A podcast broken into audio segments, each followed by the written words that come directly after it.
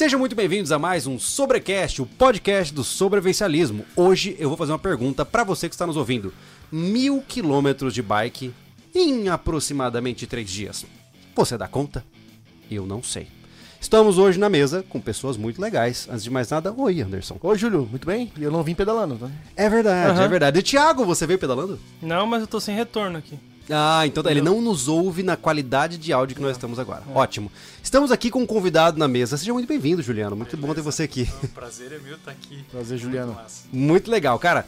O Juliano é um cara que ele entende um pouquinho de bike, tá? Assim, não pa- assim, né? Lembrando da minha infância, eu pedalava muito Menos mais. que eu. Brincadeiras à parte, é, você tem uma experiência legal com bicicletas e a gente quer conversar sobre isso, né? Antes das pessoas começarem a se perguntar, é, por que, que a gente chama falar de bike aqui, né? Nós não somos um canal de ciclismo, né, cara?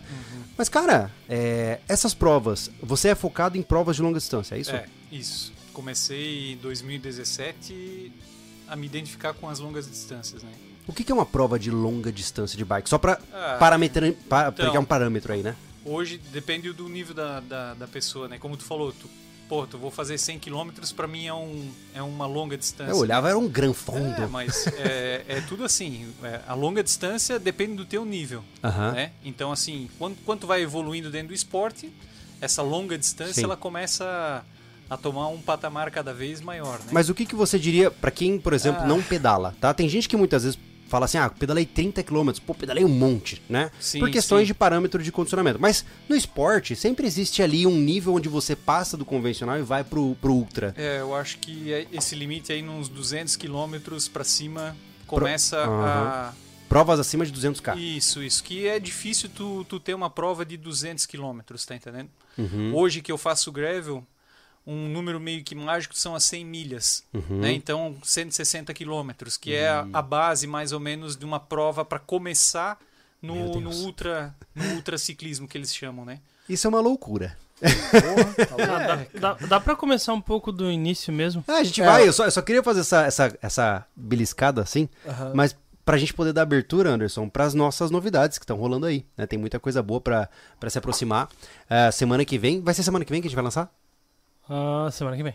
Então, semana que vem vai ser lançado a SV2, vai ser lançado o nosso tênis de trilha. Olha, sobrevivencialismo. Trilha. lançando um tênis de trilha. A gente vai Um mostrar novo pra boné. vocês.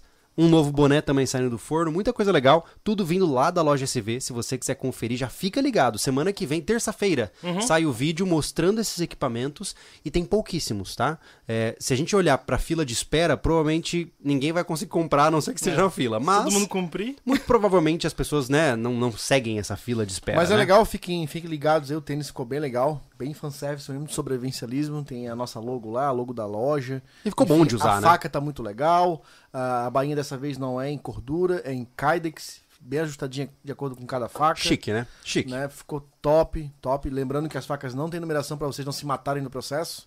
Acabou a bagunça, eu quero o número tal. Superstição é, é péssimo pros triste, né? negócios, cara. É, só dificulta a nossa vida, acumula né, cara? estoque, acumula estoque. Ah, Imagina, tem 10 pessoas que é 200, não dá.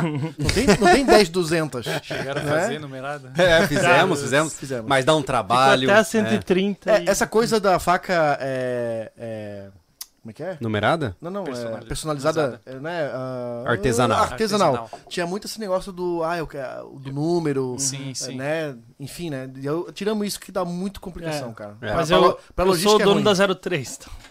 Eu perdi a 02, Não não, sei onde ela foi parar, tu perdeu tudo também, né? A minha também, é. Na verdade, a minha foi, foi leiloada? Não. De Não foi? pescoço, não. A minha De foi pescoço? Ah, não, De de pescoço pescoço não, não, é. tá em casa. É. Ah, de pescoço. A de pescoço ele deu de presente. É verdade, eu dei de presente pra um garoto que tava chorando num canto. É, foi muito Oxe, interessante. Uma longa história, longa história. massa, massa. É. Enfim, é isso. Fique de, de- de olho na- nas mídias do sobrevivencialismo. Vamos fazer um vídeo apresentando todos os produtos, Vamos, né? vamos. Terça-feira que vem sai pra eles, né? A É, gente faz vídeo pro monte de não fazer vídeo do nosso produto, cara. é uma Oh! coisa triste isso, tirando o né? próprio pé. Coisa Só, triste. eu posso sugerir a gente fazer, falar sobre os nossos outros apoiadores um pouquinho mais tarde? Claro. Claro, Pode? claro. Eu, eu queria começar pelo início, só- o que eu falei antes, eu interrompi, porque ele falou gravel. Sim. eu não eu- sei eu- o que é gravel. Ah, é. Vamos fazer o seguinte, eu pesquei, eu pesquei a parada, o Júlio já começou do meio, a vez de começar do começo. É porque eu tô chamando, eu tô, tô dando petisco ainda, né? Mas posso abrir, Júlio? tem, Vai lá, tem manda bala. termo aí que Ó, o quem é, tá quem é o. Juliano, o que, que ele fazia pra chegar até onde que ele faz hoje? Porque tu não foi atleta desde o início da tua vida, né? E que Não. idade tu tem? Eu tenho 48. 40... Cara, tem 48. Olha aí. É. 48. Vergonha na cara. Vergonha na cara. Com 42 eu não tô fazendo nada. Ai, ai. Começou como, cara? Essa tua vida de esporte Cara, aí? sempre desde moleque, né? Como todo mundo. Na verdade, toda criança pratica algum esporte. Eu não fui diferente, né? Sempre mais futebol. Uhum. Então, joguei futebol a minha vida toda, morava no interior. E então Tu é daqui de Santa Catarina? sou de Santa Catarina, de Dona Ema. Eu nasci em Dona Ema. Dona Ema. É, uma cidade ali do Alto Vale, perto de Rio do Sul, Ibirama. Uhum. Então, é uma cidade muito pequena. Cara, a gente não tinha acesso a nada. Então, Sim. o que, que a gente tinha? Uma bicicleta, sempre fazia parte, e uma bola de futebol. Então, era isso aí que, que foi a infância, né? Uhum. E, cara, e o futebol aqui no Brasil é a tua primeira... Teu primeiro esporte, né? Porque É o que é mais É- é fácil mais até de fácil. É, hoje, na verdade, né? Simples. acho que hoje tá virando os aplicativos do celular, que é o primeiro esporte. primeiro é, esporte no momento hoje é atual. o sofá e É o Fortnite. Porque pra uma família da nossa época pra trás aí, era mais fácil dar uma bola pra, né? Qualquer É. do que dar uma bicicleta, que era algo já um pouco É, mais uma- difícil, né? Isso, a bicicleta era. Cara, não vou dizer, na época eu tinha bicicleta, mas era meio de transporte. Né? Sim. Não, era, Uhum. não, não era o esporte, né? É, O ciclismo ele, ele, ele começou a ganhar tração há muito pouco tempo, É, né? aqui no Brasil, mano, lá fora já era Sim. muito muito comum já. Difundido já, né? É, Sim. já, mas pra nós aqui, a bike era um meio de transporte. Então, joguei futebol até uns 20 anos, cheguei a ser profissional. É mesmo? Ô, louco. Num clube lá da região, no Atlético Hermann Eichinger. Olha aí. Ah, comecei na- nas categorias de base e tal, e aí tive uma fratura de, de tornozelo no, num treino e acabou. Padrão Pô, futebol. o Padrão futebol. É um- muito é. violento. É né? um dos esportes que tem maior quantidade de lesões na minha cabeça. É, assim, porque, cara. pô, todo mundo Não, que joga futebol machuca, se machuca, cara. É, mas é assim, ó, cara, tu, eu treinava todos os dias. É, é- o nível de lesão é muito alto. Era. Muita Imagina. gente se E, machuca. e é um esporte cara. de impacto e explosão, Sim. né? Junta duas coisas E aí ele complicadas, te né? encurta, a tua vida dentro do esporte é muito curta, né? Hoje, se tu vê Hum. um cara é, com 30 e poucos anos, ele tá. Se aposentando. É. Já E deu. se a gente for ver o histórico aí, da maioria dos jogadores, tem algum tipo de lesão ou tiveram Sim. durante a, a trajetória. né? Uhum. Sim. E o meu eu tive que, que abandonar mesmo. Não, Olha só. É, quebrou de um jeito que eu não, não pude mais. Mas mais nessa jogar. época a bike já fazia parte da tua Não, vida? não. A Só bike usava ela pra ir pro futebol. só pra ir pro futebol. Era commute, Não, não. transporte. bike era sempre meio de transporte. Aham. Nunca. A bike entrou lá, eu tinha uns 28 anos mais ou menos, quando eu comecei a pedalar como. como cara, não vou dizer nem esporte, né? É, eu e minha esposa, a gente casou, resolvemos os dois comprar uma bicicleta para passear no domingo. Ah, então peraí, você fez os dois. O pessoal fala assim: ou você casa ou você comprou uma bicicleta. É, você não. casou e comprou a bicicleta. Isso, Na, isso. eu na, casei, na, É o na renegado. dúvida, bicicleta. é, na dúvida, ele Na fez os dúvida, eu dois. fiz os dois, né? Ostentou à vontade, ostentou à vontade. E aí, cara, aquele negócio, né? Tu começa a, a entrar numa outra comunidade, né? Uhum. Porque não fazia parte da minha rotina aquela. E aí tu vai numa loja, tu conhece um cara que pedala. Ah, vamos pedalar sábado à tarde. E aí aquele Mas passeio você de trabalha com o quê. Juliano? Eu sou professor. Professor. Sou professor Ah, de tá. matemática. Meu Deus. Sim. Meu maior inimigo. Pô, o cara maioria. joga futebol, professor de matemática, agora pedala Pedala. pra um caramba. Sim.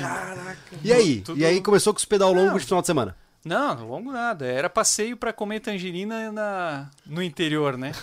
Então, é, o roteiro sempre era assim. Aí eu, comecei, eu conheci um cara, um senhor, o Ademir, e aí já era um senhor mais velho, então tinha o roteiro já tudo pré-definido. Então, como eu não conhecia absolutamente nada, ah, então assim, dependendo as- depois de mais, de mais tempo de pedal, é que a gente vê, né, que o roteiro dele era conforme as frutas da, da estação, tá entendendo? Mudava. Então, aham, Mudava com a safra. é. verão era um roteiro, inverno era outro. Por quê? Porque, pô, lá tem tangerina, lá tem tal Olha fruta. E aí só, tu ia, né? rapaz.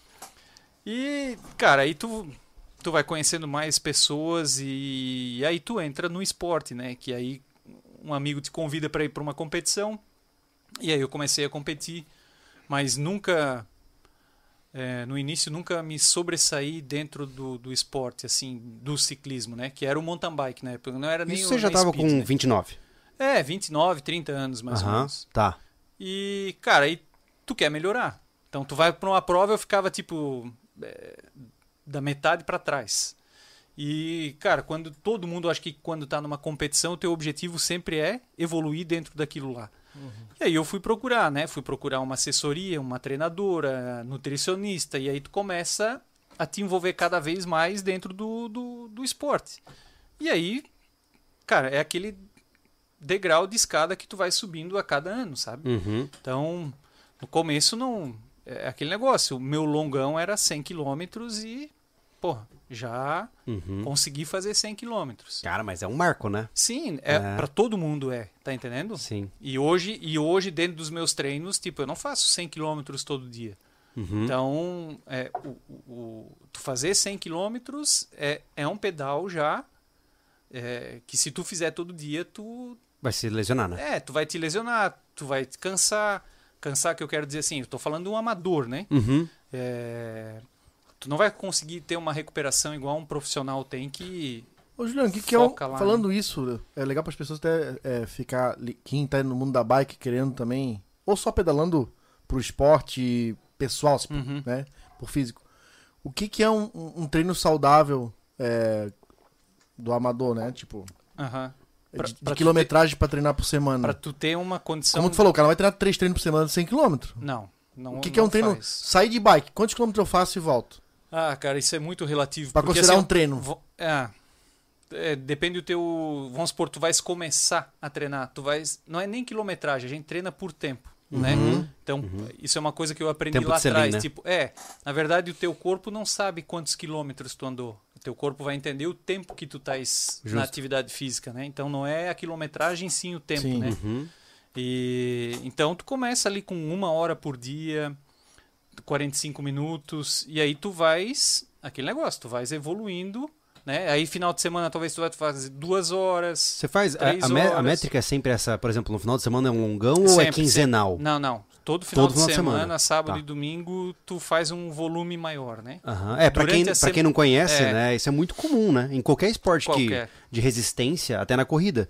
Você, Durante a semana você treina é, intensidade, Isso. ritmo, e final de semana você treina É. longo, né? Isso. Durante a semana são treinos, sei lá, duas horas, duas horas e meia, né? Só que mais intensos, Uhum. né? Depende o momento do treino, às vezes é treino de força, às vezes é treino de explosão. E final de semana tu acaba fazendo aí o, o longo que a gente chama, né? Uhum. Geralmente são três horas, quatro horas. Cara, não passa de cinco, seis horas. Na maioria do É, volume. segue né? a mesma regra da corrida? Porque, por exemplo, É na corrida eu vejo da seguinte forma: é, se eu tenho uma prova de 60k pra fazer, eu vou correr 35, 40 no máximo. Uhum, se eu quiser, nossa, tá muito forte. metade um pouquinho pra cima. É, de 50 a Sim. 60% do tamanho da prova. É, isso se aplica no ciclismo Sim, também? sim, sim. Ah, Você não faz a distância da prova. Não, o treinamento do ciclismo, basicamente, para ultra distância, é o mesmo do cara que vai fazer uma prova de 100 km. O treinamento, basicamente, é o mesmo, tá Uhum. entendendo? Então, assim, é, falando um pouquinho, eu comecei na, na ultra distância com provas de 12 horas. Foi a primeira prova que eu fiz de É, longa duração. né? Conta pra gente como foi a primeira experiência, até do ponto de vista emocional, a sua primeira prova longa. Como é que foi essa jornada? Então, vou, vou contar por que, que eu me achei na prova longa. Aham. Porque assim, é, mesmo eu treinando e me dedicando, o, talvez a minha, o meu biotipo não seria para um, um, um ciclista de alta performance dentro de uma prova tradicional do ciclismo. Que eram na época provas aí de 70 quilômetros, 60, 50. Né? Aqui, eu estou falando da nossa Regional. realidade. é. Um profissional já as provas são sempre acima dos 150 quilômetros e assim vai. Ah, em 2012, 13, eu fiz um desafio na Serra Catarinense ali de 150 quilômetros e 4.100 metros acumulado. Então, em 150 quilômetros, a gente subia 4.100. Cara, na época a gente mal tinha a, a internet. GPS. Cara, fui lá no Google, tracei a rota, nunca tinha ido para a Serra. Meu Deus. Pensei, cara, eu e um amigo meu, vamos fazer é, esse pedal aqui, que era de, de speed, aí era só asfalto. Uhum. E, cara, a gente não tinha noção do que, que ia enfrentar. E aí a gente foi. E nisso foi eu e um, um- um- o Felipe, um amigo. Só que naquele negócio, ah, eu vou lá fazer um pedal. Aí, ah, posso ir junto? E no final deu 15 pessoas. Caraca! É, é aquele negócio, né? Ah, todo mundo achou divertido. Fecharam uma van. É, e, e fomos.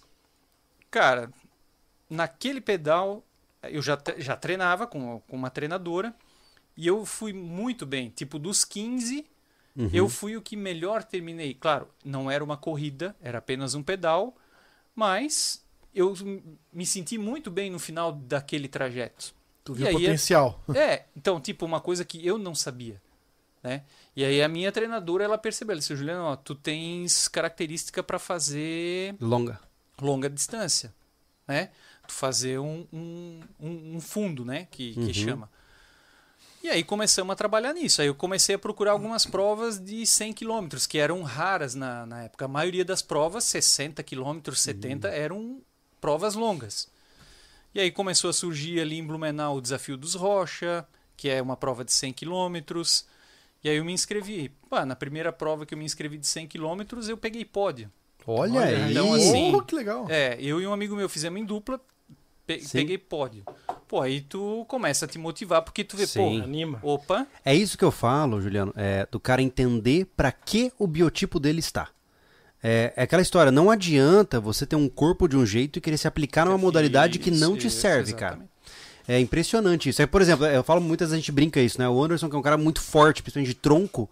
Cara, eu posso malhar o quanto eu quiser, eu não vou ficar tão forte quanto ele se ele se dedicar. Né? E vice-versa, Uhum. Por exemplo, em questões de, de, de resistência. Então, uma das primeiras coisas que eu acho que é muito legal que você pontuou é a pessoa, é a pessoa parar e pensar, pra que o meu corpo serve? É, porque tu vai te tornar mais eficiente dentro daquilo, tá Uhum. entendendo? Não que tu não possa fazer. É que nem, vamos supor, o Anderson vai querer agora ser um escalador. Não vai Não conseguir. morrer? bate? Vai morrer? Vai despencar a pedra. Vai. não bate. A É- gravidade bate, cara, e aí É. não adianta. É, é aquela história, você, tudo você pode, é só acreditar em você mesmo? Não. Não. Não. Mas agora, o Anderson, por exemplo, ah, eu quero no ciclismo, eu quero é, tipo ser um sprinter, né? Que é ali na modalidade, que exige Sim. mais potência, mais força. Ele vai sair melhor do que, do que tu, por exemplo. Sim, é verdade. Então, assim, essas características, cara, é tu achar aonde tu te encaixa é fundamental dentro de qualquer modalidade, né? Não é só no, no ciclismo. Ô, Juliano, e, e- e- e aquele tal. Aquela tal fala, tempo de cilinha, é importante, cara? Sim, Porque sim. pode estar o físico que for, mas se a bunda não tiver condicionada também, É, tu- não cara, vai, né? Não, é que é aquela memória muscular que tu vais adquirindo e, e, e quanto mais tempo, mais adaptado tu tá àquilo e, e aquilo te ajuda principalmente na longa distância, né? Porque, por exemplo, o meu sofrimento em cima da bike não é com dor na, na bunda, não é com dor no ombro, não. Por quê? Porque tu já tá Isso você já superou. isso. Tu- E eu sofri muito com isso no começo. Tipo, dor na, né, na, na bunda ali, nos, nos períneo isquios, ali. de ficar sentado ali, cara, e tu não achar a posição e... Cara, às vezes tu faz- eu fazia no começo, eu me lembro, 40, 50 quilômetros era o que eu podia fazer. De dor Dali mesmo. pra frente era dor. Olha e aí, só. claro que aí todo o aprendizado. Aí tu vai procurar, por exemplo, um bike fitter. O que, que é um Uhum. bike fitter? É um cara que vai te ajustar a tua posição em cima da bike. Então, assim, muitos hoje compram uma bicicleta e saem para pedalar, e aí o cara de 1,90m compra a mesma bicicleta e o outro cara tem 1,50m e ele tá pedalando exatamente a mesma bicicleta com a mesma altura de guidão, mesma altura de cilindro, tudo. Vai dar errado. Não vai dar certo, ruim. vai dar É, errado. inclusive, um gancho maravilhoso para o nosso merchan. A gente fez é, uma série de vídeos sobre bike fit e sobre ergonomia em ciclismo no nosso portal, É. filmado com uma das maiores lojas e os maiores especialistas de São Paulo. Eu, eu sei do Olha que aí. ele tá falando porque eu assisti os vídeos. Olha só, então se você... Com é verdade, é com verdade. Uma bike fitter profissional e, e- e fisioterapeuta também, a moça Aham. Baita conteúdo. é. Angela, Angela Machado, né? Aham. E uma aula, cara. Uma aula. É, E então, a gente teve lá na. na qual a bike? Qual é a loja? É o ciclo urbano lá? Qual? Power. É, Pedal Pedal Power. Em São sim, Paulo, conheço, referência aí no conheço. Brasil. Sim, E sim. filmou com muitos caras lá, foi muito legal. Sim, cara, eu conheço, é- conheço o Daniel, que é o, Aí, o dono da, da, da Pedal Power. Aham. E, cara, o bike fit é essencial. Então, tipo, quando eu fiz o bike fit, eu tinha muita dor. É, cara, ali do, a dor na, na região do, dos isquios é, é- Uhum. é uma coisa de tempo de cilindro que Claro, tu tem que ter um selim adequado, posição. Mas dor no ombro, por exemplo. É, pra quem não sabe, né, Juliano, é, os isquios é- são os ossinhos do- da ponta do quadril. Isso. É basicamente dor na bunda, Dor resumindo, na né? bunda, Bem a bunda Pra- mesmo. É, bem nas eu não- nádegas, não, né? queria usar na dor na bunda, Não, porque o cara pode tá usar um... O, o mal, inte- a- a- o mal não está conheço- nos olhos de quem não- eu, vê. Eu não conheço a comunidade. Daqui a pouco o cara fala uma besteira aqui, os caras. Ah, a bunda é o- é o mais leve de todos. Não, mas, mas é legal você dizer isso. Eu, a primeira, a primeira bike que eu comprei, eu tive que comprar uma bike que eu tinha grana pra comprar, né? E eu fui pro Speed. Aí eu comprei uma bike no Speed, uma, eu nem lembro a marca, era uma chinesona assim, sabe? E eu comprei uma usada. E a mesa era longa e tal, e era um quadro grande, e cara, era, era realmente batata, assim, ó. Chegava a 40, 50 quilômetros, cara, não aguentava o meu ombro. Não que- aguentava. É, que dá mais ou menos aí umas duas horas de pedal. Exatamente. Mais ou menos isso. Aí troquei a bike na primeira oportunidade, peguei uma bike nova. Oh. Aí você começa a sentir como funciona o jogo, Sim. né? Quando você entra, senta no equipamento e percebe que ele faz parte de você, Isso, aí é isso. porque o jogo fica É, melhor, né? O É. negócio tem que estar encaixado. E não é, e não é nem questão da, da qualidade da bike Uhum. em si. E sim Como ela é montada como pra ti, ela né? é ajustada pra É, ti. eu lembro Aham, que eu fui na, na loja e aí é engraçado, né? Eu fui lá na loja e pô, a primeira coisa que eles fizeram foi eu sentar numa tabuinha lá pra medir o tamanho da Ah, minha sim, da- sim, do meu sim. quadril. Isso. Aí eu senta aqui que eu tenho que medir o tamanho dessa bunda. Eu falei, ixi. Aí deu, deu uma tabinha de 15. Exato. Assim, ó, Julião, Não, daí ela viu que não existia, Não, não, mas, vou ó, medir mais. só o canote. Vou botar só um canote pra você de lado. Você vai entortar ele, você senta de cima. Enfim, e aí foi realmente aí que eu entendi que, é, pô, você tem realmente é, quadris de tamanhos diferentes, e se você escolhe o banco errado, na posição errada, é uma ciência, né? É, é, é- sim, sim, é uma ciência. O, é, o Bike Fit ele nasceu desses estudos, né, Uhum. com fisioterapeutas tal, para ver a, a posição ideal em cima da, da bike. É, então, tem- como tu falou do a, a distância do teu isquio vai determinar a largura do teu cilim. Então Uhum. tem hoje o mercado aí varia basicamente dois, duas larguras de cilim, né? Duas, três. Onde nós chegamos, né, cara? Bike fitter. Bike Chegava lá, ô, meu banco tá desconfortável. Vamos ter essa capinha aqui do Corinthians? Aham, sim. Com o negocinho sim. pendurado aqui, ó, vai ficar mais Mas é, macio. essa, essa Caraca, profissionalização é de pouco tempo pra lembra cá aqui, muito né? pouco Mas tempo. me lembra da, da capinha depois numa história que eu Mas quero contar. isso aí, Juliano, olha só, essa aí é, engloba o erro clássico do cara que tá começando, né? O cara compra bike, o que, que ele faz? Ele quer um sofá. Ele compra o tal do banco com gel, né? Isso mesmo. E aí É. ele compra e é horrível. Horrível. Porque começa a cortar a circulação, deixa o cara assado. Ele acha que superfície de contato Tá, dá mais é, conforto, né? Principalmente muito macio, né? Ele acha que a maciez é que vai dar o conforto pra ele. E na É. verdade não, porque aquela maciez é a maior área de contato que tu vai ter. Uhum. E um cilim, se tu pegar um- uma bike de um cara profissional, o cilim é extremamente rígido. Nossa, é impressionante. Ele não tem é, Nada, al- né? almofada. Dá pra comparar, dá para comparar com se tu comprar um tênis muito molengão, tu pode machucar os pés. tem- é, é, é o Verdade. que eu ia dizer. É, se a gente for pra Todo pensar... material técnico ele tem a sua especificidade. Mas sabe o que é engraçado? Aí- que essas Uhum. naturezas, elas se repetem. Por exemplo, ah, geralmente o cara começa a correr, ele quer um tênis com ultra amortecimento. Aí ele compra um sofá pro pé dele, Uhum. né? Quando você vai para o ultra, por exemplo, os caras querem drop zero para baixo, que é tênis sem nenhum amortecimento e com co- total dureza possível. Por quê? Porque você não já é um precisa mais fino. né? Exato, Aham. você não precisa de amortecimento artificial. A evolução, a biologia humana já fez isso pra você, né? É, então, Tanto que tem uns maratonistas aí que correm descalço, né? É, E- exatamente. Então quer dizer assim, é...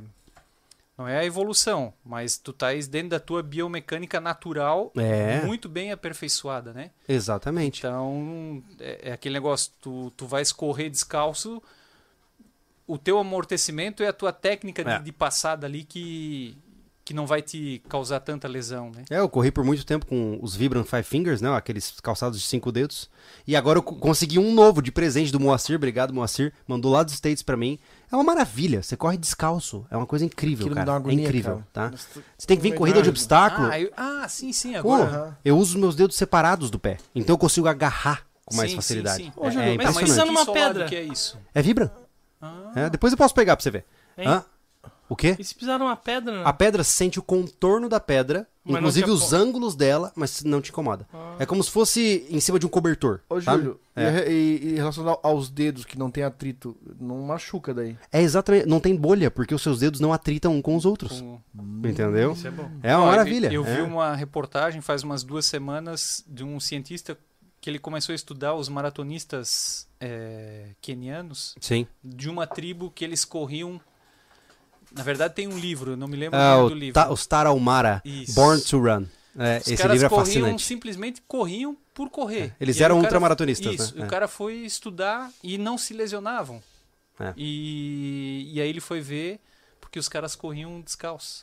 É, pra quem quiser conhecer, é um ele- livro fascinante. É, é- Eu, quero, eu quero ler esse livro. Tem a É, resenha em- dele no, no blog. Tem em Uhum. inglês, se eu não me engano. Em inglês é Born to Run. Em português eu acho que é Nascidos para Correr, alguma coisa Isso. assim. Aham. Que fala inclusive da época, né, da época primitiva onde os, os seres humanos foram criados para caça de fadiga, onde a gente corria atrás das presas até elas Até elas- desmaiarem, aham. né? Mas, enfim, voltemos pro bike. Antes da gente avançar para suas histórias, eu queria só pra gente fazer um último esclarecimento importante.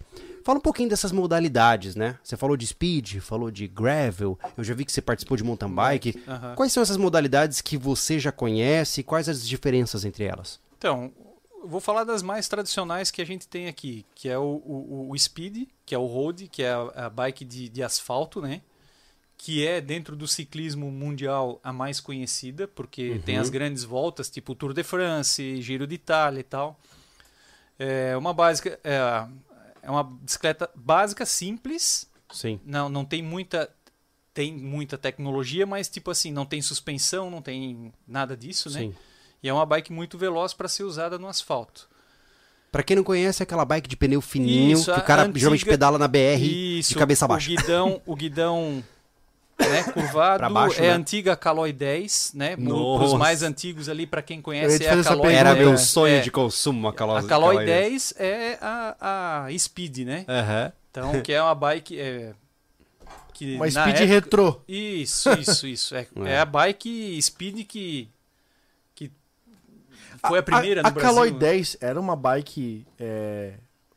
Pra tu entender o que a minha, a minha, a minha pergunta, era uma bike nível profissional? Tipo, era uma bike pronta pra Não, pedalar? não, não. Era uma bike urbana. É, Que apesar imitava uma bike É, profissional. na época, as bikes dos profissionais eram daquele nível, né? Hoje a evolução foi muito... Não, não, naquela muito- época, naquela época- lançaram. Não, sim, sim. Eram É porque 10 depende pelo marchas. que você compara. Se for a nível Brasil regional, o cara que- até usava, né? É, Ah, então, sim, isso sim, é. usava, usava. É? Aqui no Brasil Tá, isso usava, que queria saber. sim. Aí uns poucos conseguiam importar umas bikes, né? Mas Aham. era usada assim como... como Bike de competição. bike- Sim, sim, na época sim. Hoje não, hoje é um... É um, E é era um uma- carro, é um Fusca, vamos E, e supor, era uma né? limitação É aquilo- tão gigante que o cara não tinha essa de escolher câmbio. Não, né? não, Se não, a ferradura de ferro tam- alumínio. Até os tamanhos eram padrões únicos. Hoje, porra, hoje tu tem uma gama de tamanhos. Uhum. Aquela coisa, é isso aqui, não reclame, la- leva embora. É, evoluiu muito, né? Então, Ah, até a questão de montagem, pô. E o detalhe, Minha né? primeira bicicleta montada que eu tive foi assim. O cara só tinha capacidade de montar, mas não tinha esse negócio Aham. de saber Ajuste. tamanho, Não, não. ajustar. E outra coisa, né, Juliano? Os passadores. Meu, meu tinha um tio meu que tinha uma. Ele comprou zero, isso lá nos anos 80. isso. É, os passadores eram deslizantes, cara. Não tinha nem catraca, não tinha nível. Não. Era deslizante. Então, isso, tu tinha. pra tu acertar a marcha era horrível, Então, cara. Ah, Eu- você tinha que ir no feeling? Aham. Não, é, não tinha assim, ah, eu, eu vou apertar e a marcha vai pro lado Pula. de um para outro. Não, Lembra que tinha uma borboletinha do lado pra afrouxar com a mais apertada e tal? que ir, ir levando uma, uma alavanca. É o e talento. a- é, até E era aqui embaixo o negócio. embaixo e assim, é, eu não, como na época eu não praticava o ciclismo, são histórias que a gente ouviu depois, né? Os profissionais, eles trocavam a marcha com o joelho. Ah, Eles, né? Porque como a- as duas alavancas ficavam embaixo no quadro ali. Quando o quadro desce, Sim, era sim, ali sim. embaixo. Sim. Então os, os caras mais pica assim, eles botavam o joelho e trocavam a marcha ali pra não justamente tirar o, o vai brincando. É, então era o negócio era roots, Bicho é não é bravo, que nem- e é hoje e hoje, né, só aproveitando o gancho, hoje a gente tem câmbio wireless. Cara, eu acho isso. Tá Eu tive, é como eu falei, a, a primeira vez que eu desencantei do ciclismo foi quando eu descobri que eu era pobre demais pra ter uma bike. eu É, fiz um test cara, drive, eu cara. cometi o erro de Ah. fazer um test drive na época, eu acho que era uma Avenged da Specialized. Sim, sim. Eu só fiz um teste. Eu falei, eu nunca vou poder comprar essa bike, eu não tenho como competir contra quem tem essa bike. Tô era, fora. assim, era absurdo, assim, ó. É uma Lamborghini, na época, né? Sim, na é, época ela hoje- custava 50 pau, pô. Meu. Eu tô dizendo em 2010, né? Uhum. É, É, um absurdo. a- quando eu digo assim, não tem tecnologia, até tem muita tecnologia, né? tem. Só que é, a tecnologia está ali nos materiais que ela utiliza, claro, no sistema de transmissão tem é muita purista, tecno- né, a é. bike, né? Mas, a Mas engenharia é a mesma. É, ela não é mudou. uma, a, a geometria, a geometria não, mas assim, o desenho é uma bike simples, porque compõe ali roda, quadro, Sim. pneu, Não mudou muita transmissão, tal. Eu tava lendo uma reportagem outro dia sobre Diferente- instrumentos musicais, né? Uhum. Cara, quanto tempo os instrumentos que a gente tem hoje já, já existem e não mudou? Não conseguem mudar. Não, não muda. Não, o violão não muda a característica, a guitarra não muda a característica, o contrabaixo. Você tem variações de estilo, mas as construções são as mesmas. É a mesma. É, é. muda Não- os materiais e É, tal, né? Já é. a mountain bike, ela, porra, ela tem as suspensões que evoluíram demais. Os Nossa, já vê mate- aquelas bikes de downhill, é uma coisa então, é, maravilhosa, aí- né? é, É, Não é uma modalidade que eu nunca pratiquei assim. Uhum. Eu, eu vejo tal. Então, porra, ali tem. É pra quem gosta de adrenalina, né? É, ah, não, o downhill sim. O É downhill, tipo, cara, é vai, insano, é vai um com Deus. motocross da vida, né, cara? É. O cara... Ah, mas você pedalou de mountain bike. Sim, sim. Aí, mountain bike é, foi a minha primeira bike, né? A Speed eu comprei depois, quando eu comecei a, a, a querer treinar para evoluir dentro do mountain bike, eu adquiri uma Speed porque a Speed ela te dá um, ela te ajuda a dar um condicionamento melhor É do um que a ritmo, mountain né? bike. Isso, isso. Uhum. Então, falando das modalidades, né? A Speed, o, o mountain bike, que é a, a- a bike que, cara, vou dizer 90% do, do cara que começa, ele começa no mountain bike, né? Que é uma bike mais versátil, tu pode usar na terra, pode usar no asfalto. Como eu falei, envolve já muita tecnologia hoje, né? Porque tem a suspensão, aí tem as bikes com dupla suspensão, tem suspensão na frente e É atrás. o que mais oferece hoje, né? É, de que- upgrades assim é a mountain bike. É. De longe, né? Houve uma mudança É. drástica no- nos últimos cinco anos, do 26 pro 29 também, sim, né? sim, então. é, não, acho que faz mais tempo. Isso é mas- aro que tu tá falando. Isso, aro, desculpa, é. Isso, isso. É, antigamente era o aro 26 e aí passou pro aro 29, que é o mesmo aro da Speed. Sim, a Speed, da SP 700cc, né? É. Isso, isso. O diâmetro é o mesmo, né? Uhum. Só que na mountain bike eles usam a denominação 29. Uhum. Então teve ali um uma briga que isso não vai dar certo e vai dar certo e tal, mas hoje não existe mais 26, né? É, eu lembro que eu Hoje é pedalava com um 29. amigo, eu tinha uma 26, né, que eu tinha montado pra cicloturismo e nunca cheguei a usar direito. Hum. E eu lembro que a gente pedalava juntos, era muito difícil acompanhar o ritmo dele. Sim, sim. E aí eu, eu entendi que um pedal de 26, me corrija se eu estiver equivocado, um pedal de 26, um ciclo, uma revolução do pedal de 26 equivale a, na verdade, o pedal da 29 equivale a 1.2 da 26. Não, vai sempre Então, perder. eu sempre perco. Sim. Porque eu tenho que pedalar 20% mais rápido pra ficar igual a ele. Isso. Entendeu?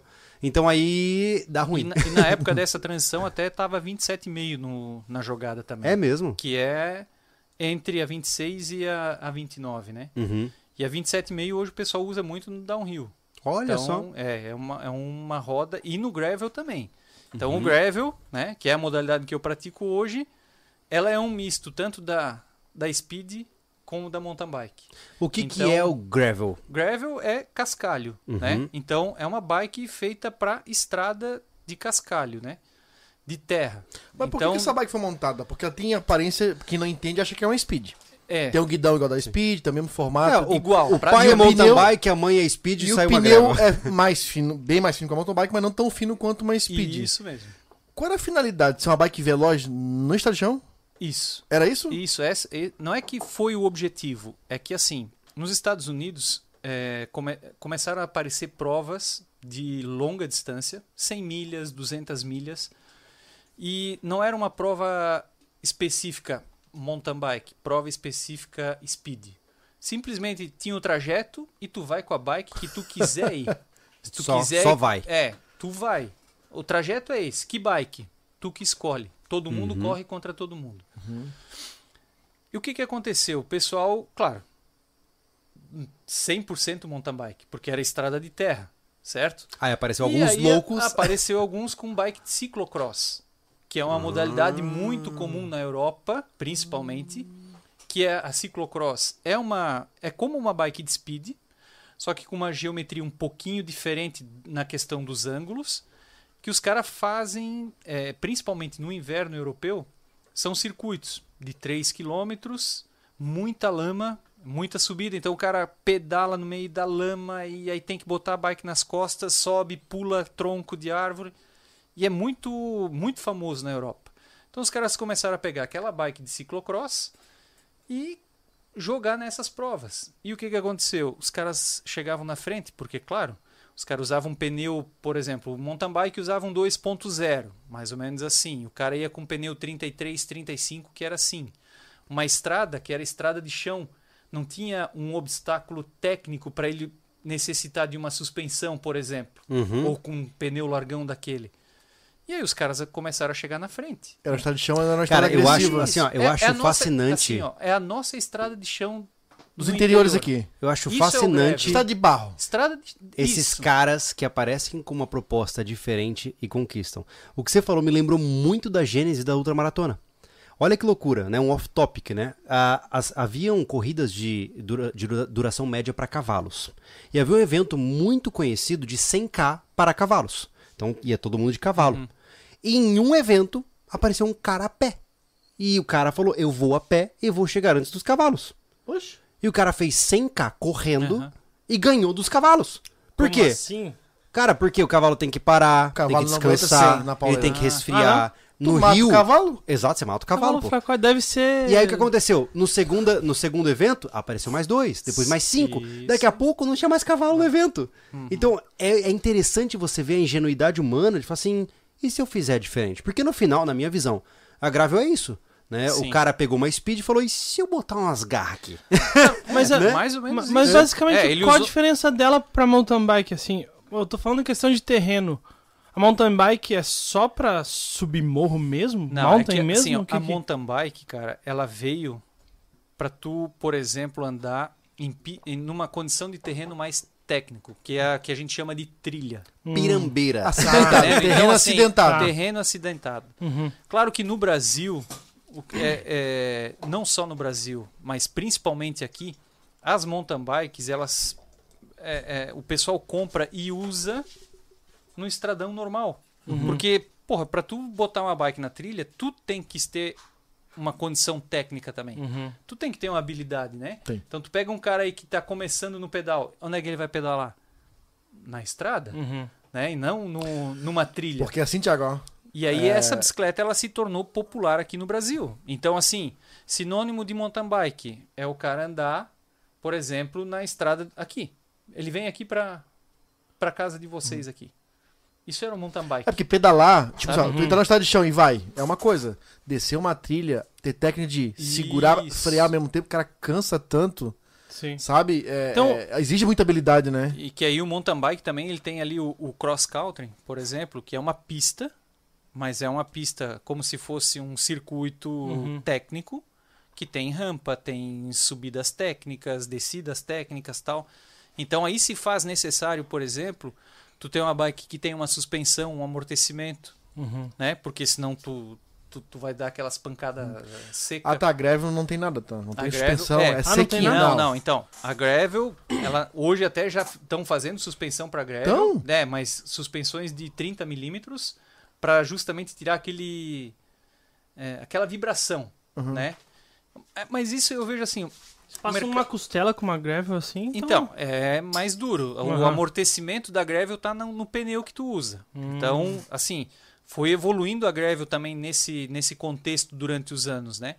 Quando começou, que eu falei, os caras usavam um pneu 700 por 33, que é o pneu do ciclocross, porque no ciclocross Isso. é, ele usa um pneu é, regulamentado, ele tem que ser 33 milímetros, Uhum. não pode ser maior, Isso é a largura a dele. largura Hum. né? E aí, é, claro, o pneu 33 ele é mais estreito e mais baixo, então tu tem que colocar uma calibragem maior, porque senão ele vai dar no aro. Qual a média né? de PSI que você usa lá? Eu, na minha greve hoje, dependendo do pneu, 25, Olha só. 28. Enquanto é, a Speed usa 120, é, 115. hoje já é. está diminuindo. Porque Ah, a é? evolução dos do, os aros estão ficando mais largos. Hum. É, o pessoal antigamente usava pneu 23, foi pro 25, hoje a maioria usa 28. Então Hum. tem o tubeless, Sim. Para quem não sabe o que é o tubeless, é a não utilização de câmera de ar. Então tu usa um pneu sem câmera, com líquido selante dentro. Então no mountain bike, no gravel já é muito comum. Nas speeds é uma coisa que tem gente que usa, tem gente que não usa, mas Uhum. no mountain bike e na gravel praticamente 100% Questão- usa tubeless, né? O, o tubeless aí tá que vedar bem melhor entre o ar e o pneu.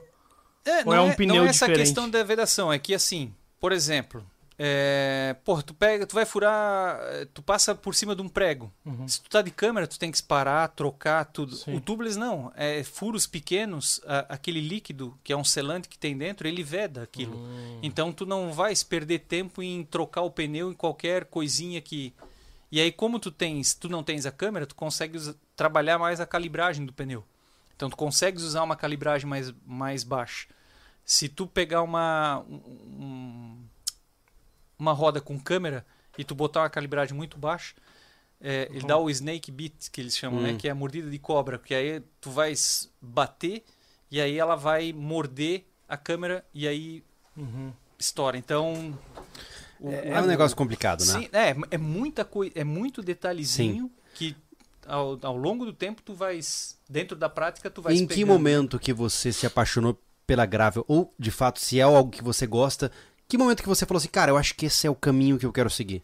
Então, a Gravel eu comecei em 2017 porque eu pedalava mountain bike e comecei a fazer as provas de 12 horas, Uhum. né, no ultra distância. É, e aí surgiu as provas de 24 horas, também aqui no Brasil. E 2018, não me lembro, 18, 19, ia ter o Mundial de Mountain Bike 24 horas aqui no Brasil. Uhum. E aí eu, porra, eu queria participar, porque eu já tinha participado de 4 24 horas aqui no Brasil. Eu tinha ganho uma e é, tinha ficado segundo na primeira que eu participei Olha. e ganhei todas as outras que eu fui. Que legal. Então, eu, eu, porra, eu me achei na, na longa distância, né? Aham. E aí, como ia ter um Mundial, eu queria me preparar é, é, muito melhor do que o ano anterior. E a minha bike, a minha mountain bike, era uma full suspension. Então, tinha suspensão na frente e atrás. Então, como tu tem uma full... Você a- perde torque, né? Não é que tu perde torque, mas assim... A manutenção da bike é muito cara porque tu tens os Hum. links, tu tem a manutenção da suspensão, dos choques. Certo. Então, assim, cara, eu tava gastando uma grana fodida Uhum. em manutenção, porque o meu volume de treino com a mountain bike tava muito grande. Ah, entendi. É, Porque que é, assim- é isso que pega, né? E Porque você não treina usava- muito, Isso. mais que compete e logo tem mais manutenção não, a por competição, treino, né? A competição é a parte boa da- de toda a história. E você não usava uma full suspension em um terreno que exigia uma full não, suspension? porque assim, eu tinha que... Não, eu usava ela no estradão. Então, Ah, por, aí. por quê? Porque eu tinha que fazer muita subida, muito volume de subida. Uhum, E na minha região, que seria o ideal fazer com uma speed. uhum. Mas na minha região não tem... É, Asfalto. é montanhas asfaltadas. Hum, Sabe? Então, porra, a maioria é plano. uhum. Então eu acabava usando a mountain bike para ir para os morros pedalar subida. Mas era tudo estradão. Final de semana que eu fazia uma trilha para treinar a parte técnica, Uhum. né? As descidas técnicas, as subidas técnicas. Mas de modo geral, é, de seis treinos por semana, quatro, cinco eram estradão para Uhum. ter o volume de treino, né? Cara, aí gastando uma grana, eu pensei, porra, aí vendo uma revista tal, começou a a Specialized trouxe é, uma gravel para apresentar para o mercado, então era tudo uma apresentação. Era novíssimo, né, Não, esse conceito, não, né? Não tinha.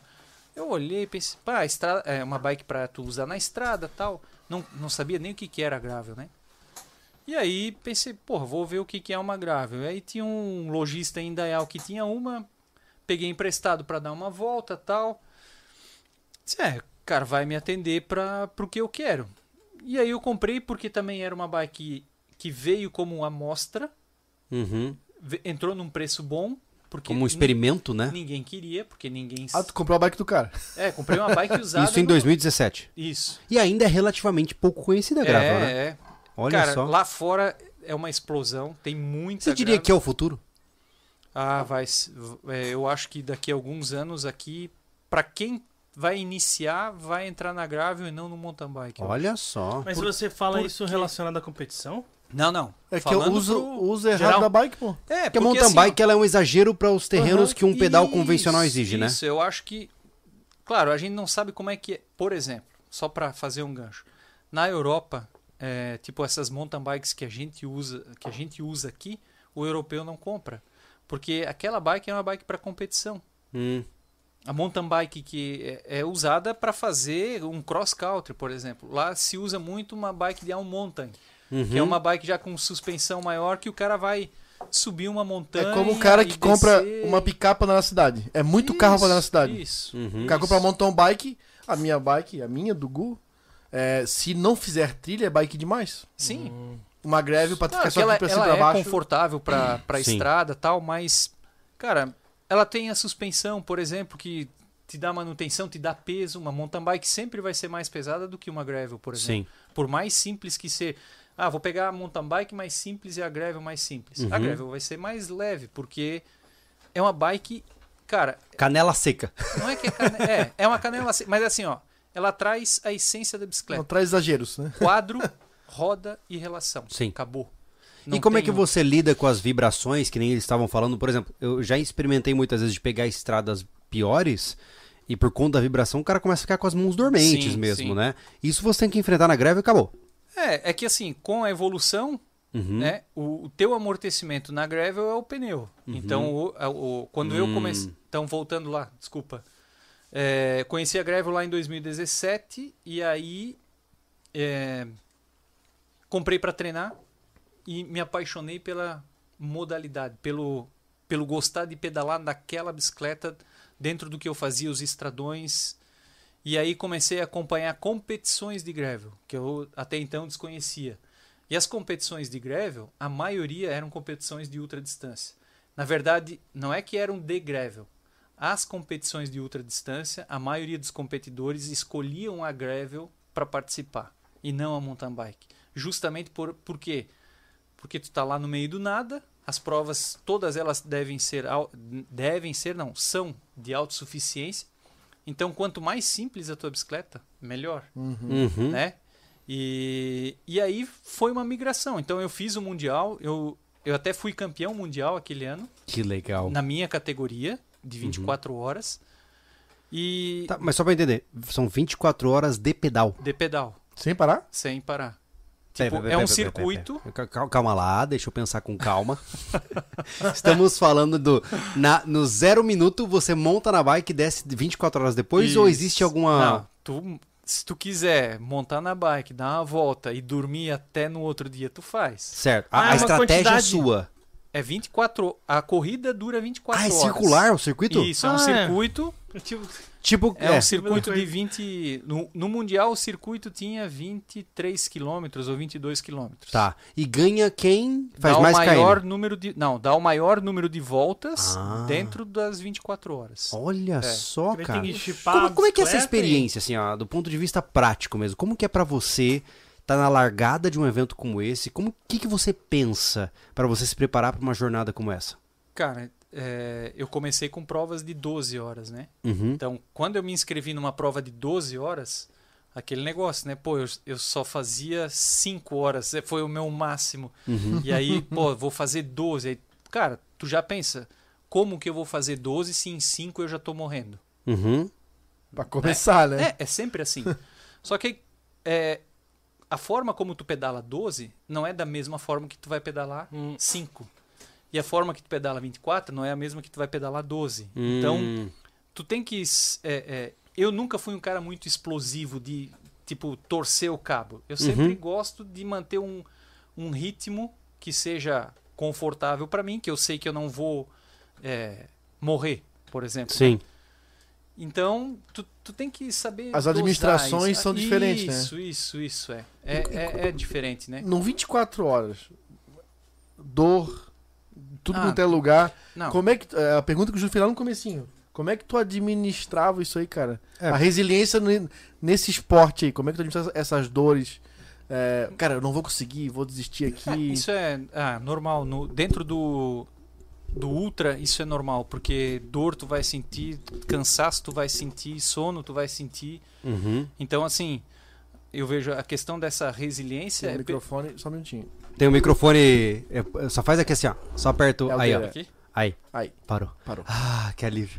É, eu não tava ouvindo nada. Mas é interessante você dizer isso porque eu vejo muito na, no, no- na Ultra, a gente tem muitas vezes é, Agora o que o parou. pessoal chama de caverna da dor, né? Que é a pain cave.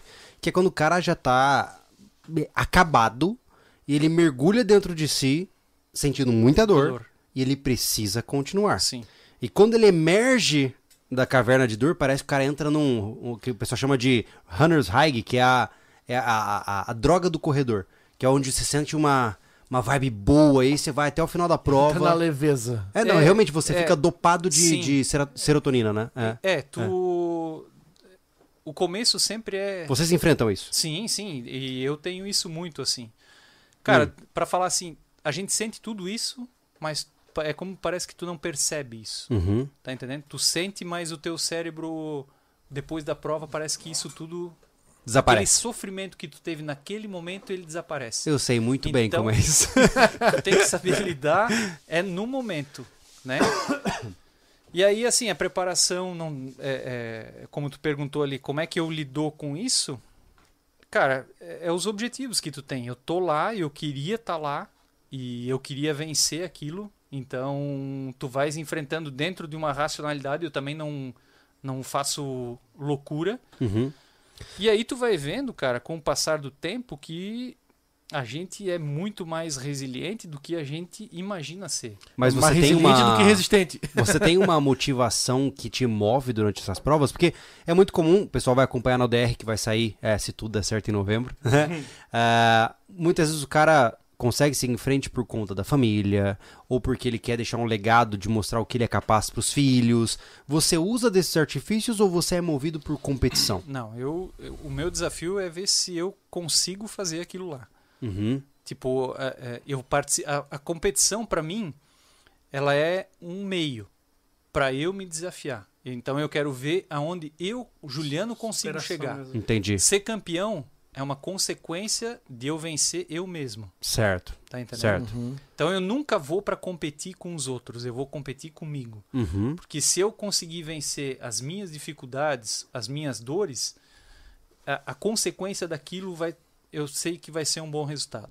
Tá entendendo? Uhum. Então eu sempre fui com essa proposta.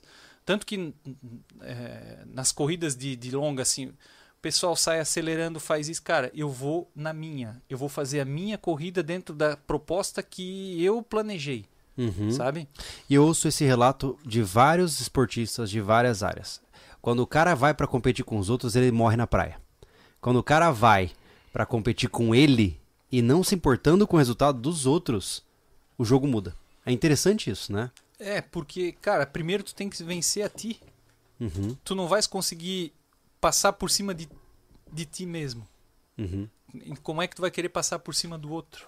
Passar por cima, modo de Basicamente é isso, né? Porque o outro não passou, não, não venceu ele mesmo, ele perdeu pra ti. É uma consequência, cara, né? É, Não tem- é, tu tem que superar a- a- a- as tuas dores, a- a- a- o teu cansaço, o teu sono. Não é o sono do cara que tu tem que Uhum. superar.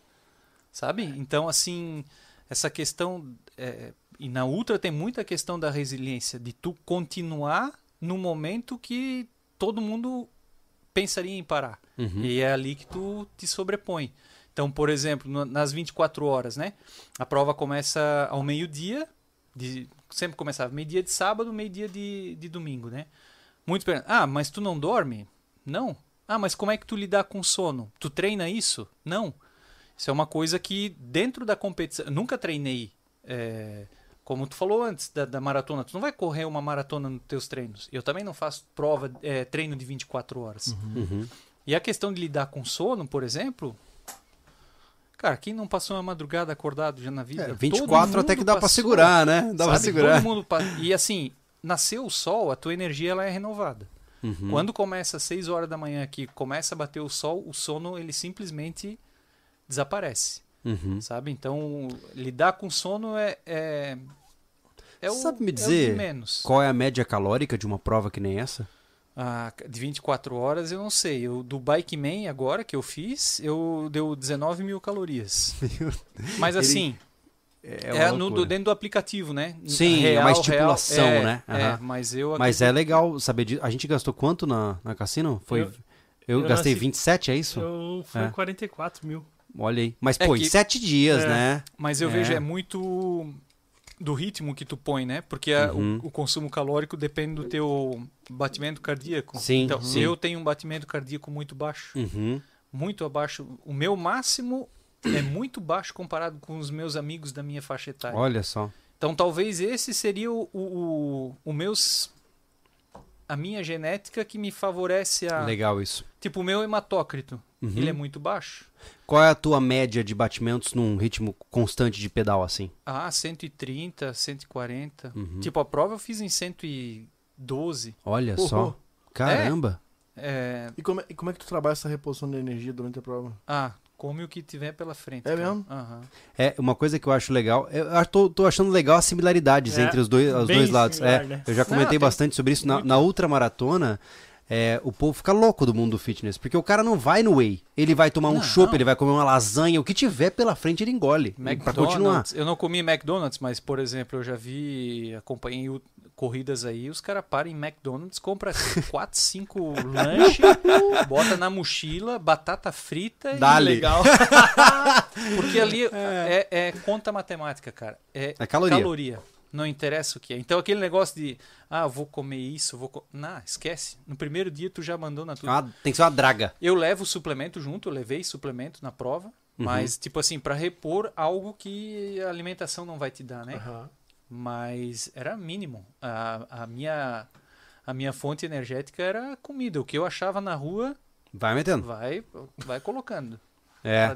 Isso é uma coisa que eu acho interessante, é, porque é- é- me parece que é um cenário convencional. Eu lembro que quando eu voltava da- dos longões, assim, que eu corria 40, 50k, eu chegava em casa e me dava um desespero. A, a sensação é um desespero. Eu acho que eu comia, assim, arroz, carne moída, macarrão, o que tivesse. Eu abria o armário e começava a engolir o que dava, sabe? É, eu, eu E- tô assim ainda, cara. Faz uma semana e meia da prova, cara, uma fome.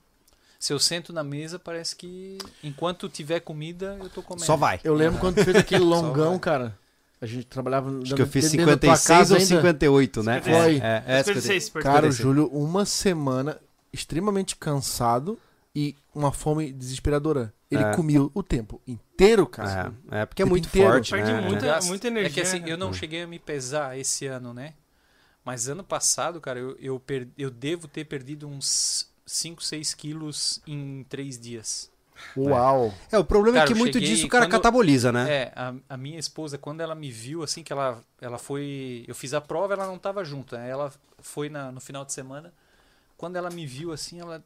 Eu, tu não te percebe, né? É. Aí ela, ela comentando, aí tu vai no espelho olhar, cara, tava tipo assim, Seco. costela, o rosto chupado e. Ah, O Júlio, quando Mas, tava naquele não- treinamento, lembra dele como é que tava? O cara, o cara tá na pedra. Até isso aqui tava pra dentro. Porque assim, ó. sim, sim. Tava a gente, sugado, a é. gente, Isso. o Eu Júlio ganhou, reduzi pra 65 quilos e a minha média é 68, 70. o, o Júlio né? ganhou, ganhou Ah. massa magra com o projeto Refúgio. Tanto que Tora e que a gente ergueu lá e carregou. Ele tava forte, começou a treinar. O cara É a primeira era. coisa que vai. perdeu o braço, perdeu Sim. o trapézio Vai que tudo. ele tava É. e ficou com o rosto pra dentro. Isso aqui aparecia. É, tanto É. que quando tu vai pra uma prova dessa de ultra, tu, tu faz uma reserva antes. Tu não pode ir no teu. É. Aí é que já muda um padrão para um competidor, por exemplo, de ciclismo tradicional, Uhum. que ali o cara tem que, porra, tem que estar na ponta assim, sabe? Ou um nível de gordura baixo, tudo é, baixo. é tudo E diferente. ali né? já não, porque tu não vais conseguir consumir tanta caloria e tu vais tem que e aí teu corpo vai Tu arrumar tem que ir com reserva. É, É, porque chega um isso. ponto onde é fisicamente tu impossível você isso, consumir tanta caloria quando você tá Uhum. queimando, né? É. Pra cassino eu fiquei com 72. E a Uhum. última pesagem tava com 68, né? Então, ou seja, eu per... queimei isso Sim. durante a caminhada, né? Mas assim, eu queria até inclusive, a gente agora tem que lentamente responder a pergunta principal, né? Antes da gente entrar no modo história, eu quero conhecer, quero que você conte a história do Kansas, né? É, apesar de você não falar desse jeito, né? É importante saber como foi aquela aventura. Mas antes disso, Thiago, nós temos é, comentários ou superchats que precisam ser lidos. Tem aqui o. O Rafael e o Carlos parabenizando, né? O Carlos chegou. Não chegou atrasado, o Carlos. E o Rafael parabenizando pelo trabalho. O Leão da Montanha Ele mandou um parabéns pro Juliano, que dizendo que tu é o cara. Ah, conheço, conheço. Ah, olha aí, olha aí. O Douglas Piva mandou aqui. Eu também faço. é, eu faço mountain bike um- há um ano. Voltei após 15 anos e voltei às e-bike. Eu não sei o que é isso. E acho que o futuro do ciclismo são as e-bikes. As bikes elétricas? As bikes Elas são- assistidas, É né? só assistidas, né? Isso, isso. É, mas elas são legais pra commute, eu diria, É. né? É, eu. Na Europa é, é um boom da, das e-bikes, né? Uhum. Eu, eu fui fazer o Mundial de 24 horas esse ano na Itália. É, vi muita bike assistida, mas muito na modalidade de enduro. Então, que é o Hum. quê? Não na modalidade de enduro, mas lá como tem muita trilha, muita montanha, o pessoal curte é descer. Então, Uhum. a bike assistida, a e-bike, ela te dá esse É um motor conforto- que, que te empurra a subida acima. É, o cara não tá preocupado em subir a montanha rápido. Ele quer subir para poder curtir a, a descida. Né? Ah, entendi. Ah, na Itália, em 2017, eh, eu fui assistir o Giro de Itália e aí eu também vi muita e-bike numa etapa de montanha, mas aonde o, ah, o- o- desculpa, o pessoal da terceira idade estava usando. Então eu acho que é uma bike muito inclusiva. Hum, entendi. Sabe? Cara, eu achei aquilo o máximo. Assim. Eu não tenho preconceito. Existe um certo preconceito, quanto, principalmente o cara que pedala, por exemplo. Mais purista, né? É, eu. Ah, eu não vou usar uma e-bike. Eu- Hoje eu não usaria porque o meu desafio é justamente Uhum. vencer os meus. é, é, as minhas limitações, que eu Uhum. não sei quais são, em cima de uma bike dessa. Talvez daqui a um tempo eu tenha uma, uma e-bike. Talvez a minha esposa, se tivesse uma e-bike, ela ia estar me acompanhando, sabe? Sim. Então, assim, é, é uma bike que vai crescer. Eu vi lá uma bike como uma bike, é, sendo uma bike inclusiva. Era aquele senhor de. Não cara só com senhor, né? 65, 70. Cara, mu- mulheres subindo uma montanha de 23 quilômetros. Talvez o cara subiu aquela montanha a vida toda para acompanhar a prova e ele chegou numa fase da vida que ele não poderia mais. Uhum. Então a e-bike proporcionou Sim. ele tá lá fazendo exatamente a mesma Olha coisa, sabe? Ô, ô, Juliano, sabe dizer Então- como é que, pra o pessoal entender como é que funciona a e-bike? A e-bike é assim, ó, é, o cara fala assim, bike elétrica e o cara já associa aquela bike que o cara acelera e vai. Não. Aham. Tu tem que estar pedalando e ela vai é, é, te ajudar no, no, no, no Ela pedal. compensa a então, inclinação. é, ela vai te gerar uma potência que aí tu não precisa fazer aquela força. Então tu vai subir um morro, tu vai fazer muita força, não. A bike ela vai ela vai É girar, como se você estivesse pedalando plano. mas tu tem que estar pedalando. Preciso desta bike. Mas, a- mas assim, Não, é uma, nada é a uma, Acabou meus é uma problemas. bike divertida. O que ele falou sobre ser futuro, mas é dia a dia, não tem nada a ver Era com como competição. né, na- né? no transporte é o diário, né? Não, mas hoje tem campeonato de de e-bike, o pessoal, ah, Mas aí então, seria exclusivo e-bike com e-bike, senão não faz não, não, sentido, né? isso, isso. Ah, É, sim, não, não, é. não. As categorias são ali, Aham. e-bike compete com e-bike e tal, né? É, senão não faz sentido, né? Hum. Isso, não, é não, porque não, assim, não. né, Thiago, ó, como ele falou, é pro cara que gosta de curtir descida. O cara downhill, o downhill é só morro abaixo, não é morro acima. Né? É, ele curtir seria a descida. uphill. É, tem, tem É, pessoas, é, tem hoje então, tem se o cara quer subir de bike, porra. Hoje tem vou subir. gravel de e-bike, speed e-bike, tem todas as modalidades tem a e-bike. Mas é aquele negócio, tipo, é, é, às vezes é um senhor que ou ele tem uma lesão que não pode fazer uma, f- por exemplo, machucou no joelho, o Não, joelho. nosso amigo ali. Ele precisa de bike. Cara, Tu tem que Nosso a amigo- só não tem cartilagem, é simples. a e-bike, Só, a só. e-bike tu tem que se pedalar. Ela não Sim. funciona. se É, tu não é uma pedalar. moto. Não é uma moto. Aham. sabe? Só que tu não vais fazer tanta força na subida, ou se tu botar força, tu vais andar numa velocidade maior Olha do que um só. outro cara. Interessante né? isso aí, cara. Então, Começa roubando. mas não é a minha vibe, eu pretendo Quem sabe daqui uns Não, 20 ou 30. não vou dizer o que que é o amanhã, né? Sim. Mas hoje em dia não não é a Já quase que- já a minha. respondeu a, a pergunta do Nelson Rivaldo aqui. Boa noite, gurizada, bu- gurizada buena. Uhum. Será que uma e-bike me ajudaria? Tem um problema no joelho que às vezes incomoda. Certeza. Olha Não, aí. Possivelmente, né? seria, não, seria bike pra É. ele. Qual o preço e-bike- mais ou menos de uma bike dessa? É, Cara, aí é né? que assim, ó, tem hoje no mercado tem as marcas nacional, Uhum. as nacionais que também investiram e aí tem as importadas. Então as importadas sempre vão ser aí as melhores, porque já tem uma tecnologia Uhum. mais evoluída. eu acho que aí uns 50 mil.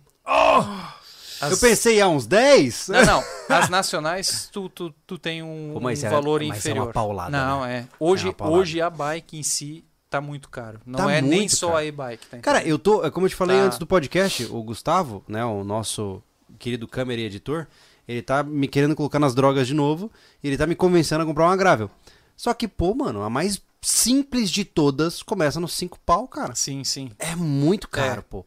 É, digo assim, não é que é, ai, é caro, depende, é relativo, né? É relativo. Mas, é. pô, Mas pai de família, com criança, com aluguel, 5 pau é numa que, bike, cara. É, é que a Sabe? pandemia também deu uma, Deu uma estourada, né? Pra, É. pra é isso que eu queria falar. A questão dos valores de bicicleta em geral.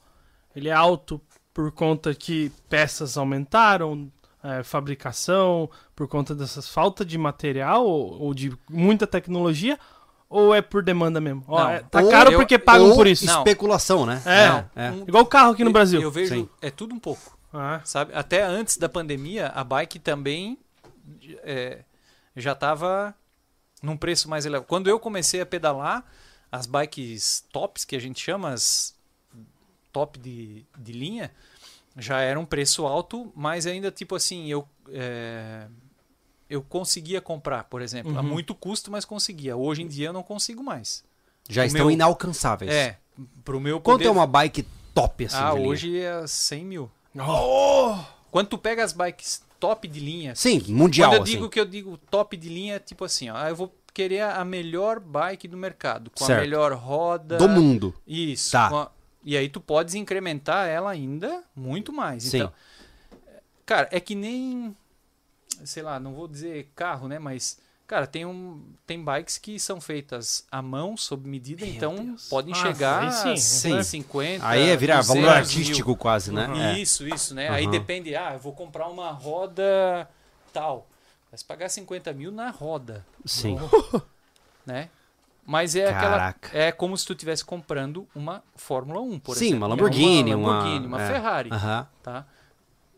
Só que a tua perna é que vai fazer aquele negócio andar. Então Uhum. não adianta tu. Se me der na minha mão, relaxa. Eu vendo. Mas, cara, eu, eu nem custo. é Aquele negócio que tu falou, é caro, é tudo é relativo, porque o que me dá prazer talvez não seja caro, né? Justo. E eu sempre digo, uma vez eu abastecendo o carro, a bike no Transbike atrás ali. Cara, isso é natural, né? Tu para, os... quanto custa essa bike, né? Mais que o carro. É, mas hoje eu já não falo mais, mas sei lá, eu falei, ah, custa 12 mil. Tu tá louco, cara, pagar 12 mil numa, numa bicicleta, eu- 12 mil comprava uma moto. Disse, cara, mas eu não ando de moto. Hum. Quanto custa a bike? 15 mil. Então tá bom, então para ali que eu vou levar lá.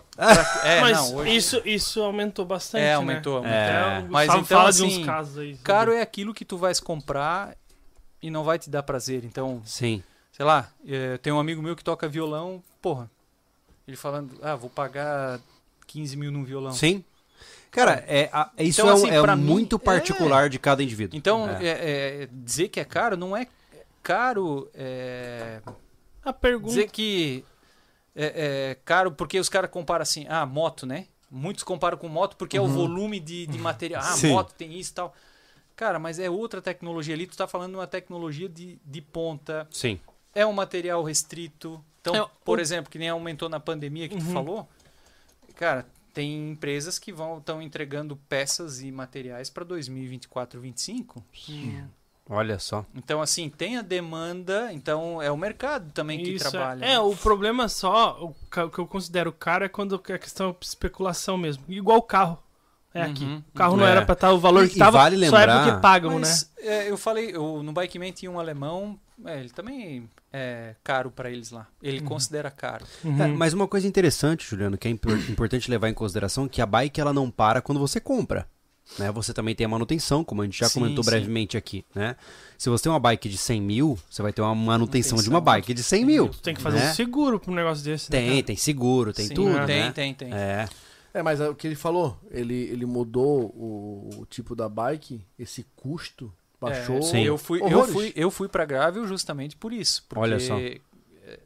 É, O meu pneu custo- mais barato, né? Não precisa Não, fazer uma é, de amortecedores. Isso, é. Você Mas- diria que a gravel é mais barata? Sim, sim. a- a- o custo de manutenção da gravel é mais barato do que uma mountain então. bike. Porque o custo de manutenção, de modo geral, seria a corrente. Ah, de entendi. modo geral. Tu pegar uma, uma mountain bike com suspensão, Hum, a suspensão, tu a cada X número de horas, tu vai ter que fazer tem que recondicionar, limpeza é, e tal. é- é a manutenção da suspensão. Uhum. Se tu tiver uma bike full suspension, que é duas suspensões, tu vai ter que fazer aquilo nas duas suspensões. E aí, quando tu tem duas suspensões, tu tem toda, é, toda a parte de links que envolve as suspensões. Uhum. né? Então, são rolamentos. E aí, a brincadeira se torna cara. Entendi. Se tu tem um volume muito grande. Tudo é compatível. Sim, Então, por isso que eu fui para para Gravel e hoje eu tô na Gravel não por isso, Sim. mas porque eu me identifiquei. Mas somou a fome com a vontade de comer. Sim. Foi o que me levou para para Ah, aquilo, né? O primeiro Ô, Thiago, passo, né? Aham. Temos mais superchats? Tem mais aqui o René Rachadel falando. Olha aí. Salve aos amigos e ao convidado. Cheguei atrasado, mas estamos aí. Valeu, mano. Juliano, me conta aí, cara. Me conta uma história fantástica. Ah, é fantástico, cara. Vamos falar sobre esse título, né, cara? Porque É, isso que é fantástico. é. Olha cara. só, a gente Eu não me colocou- imagino isso. Eu não, não sei se você viu, mas a gente colocou como título mil quilômetros em três dias. Sim, né? sim, sim. eu É vi, possível? Me conta, conta pra gente aqui, como é que é essa história Como do Bike Man aí? Como é que Essa, foi? essa experiência que tu teve, cara. É. É, então, ah, cara, é o segundo Bike Man que eu fiz, né? Então, para entender o Bike Man, ela é um é um campeonato, é como se fosse um campeonato mundial de ultraciclismo, Uhum. né? É um é, não tem um Iron Man, Uhum. então é uma Ah, entendi. É, o Iron Man também é uma, como é que chama? Uma franquia, certo? E Certo. acontece em vários lugares do, do mundo Uhum. e os classificados vão para Kona, Uhum. certo? Certo. O Bike Man, o cara tirou mais ou menos esse conceito, só que dentro do ultraciclismo. Então Uhum. é um francês, o Axel, que ele criou isso. É, são várias etapas. A- concentra muito na Europa, porque é o... O núcleo, o, né? O núcleo, né? A única prova fora da Europa, se eu não me engano, é o Brasil. Olha só. É, tinha no Peru também, que era, era tipo a prova dos sonhos do, do circuito, Uhum. né? É, que se chamava Inca Divide. Então ela era uma prova que fugia do padrão do Bike Man, porque o Bike Man é mil quilômetros. Uhum. A altimetria também sempre aí varia de, de 12 a 20 mil, esses Uhum. mil quilômetros. Na Europa, a maioria dos bikemen é em asfalto, não de gravel. No Brasil é a única que o pessoal vai de gravel porque o volume de terra é maior Ah, tá. Do que o asfalto. é, do que o asfalto. Lá, às vezes, tem assim 50 quilômetros de terra. Só que a terra na Europa é praticamente o, o nosso asfalto aqui. Então o pessoal vai de, De de, speed. road, de speed mesmo, né? E aqui no Brasil é, foram uns 350 quilômetros de terra e 650 de, de asfalto. Olha só. E, e a terra é um, um gravel mais pesado, vamos dizer Uhum. assim, né? É, é Então- interessante, Juliano, só para que a gente esclareça isso claramente para as pessoas. O que, que é altimetria, né? A altimetria, gente, numa prova, é só o que você sobe, Isso. não o que você desce, né? Então, quando ele fala que ele pedala 12 mil metros de altimetria, entenda que em uma prova, tudo que ele desceu não contou. É só o que ele subiu. É, é acumulativo, É, tá, é pessoal? acumulativo. então imagina é. que numa prova de 20 mil, ele subiu dois Everestes e mais um pouco. Isso. Ó, é como se eu ó, tivesse. É alucinante, né? de novo aí. Alucinante. É, É o como nosso. se eu tivesse. Aí. Não, acho que é do Thiago. Deu. Aí. É então, como se eu tivesse ainda subido não. isso. um Everest. É, é, dois, na Mexe verdade. no céu aí, Juliano. Ó, a gente tem um. Porque foi, foram 19 mil.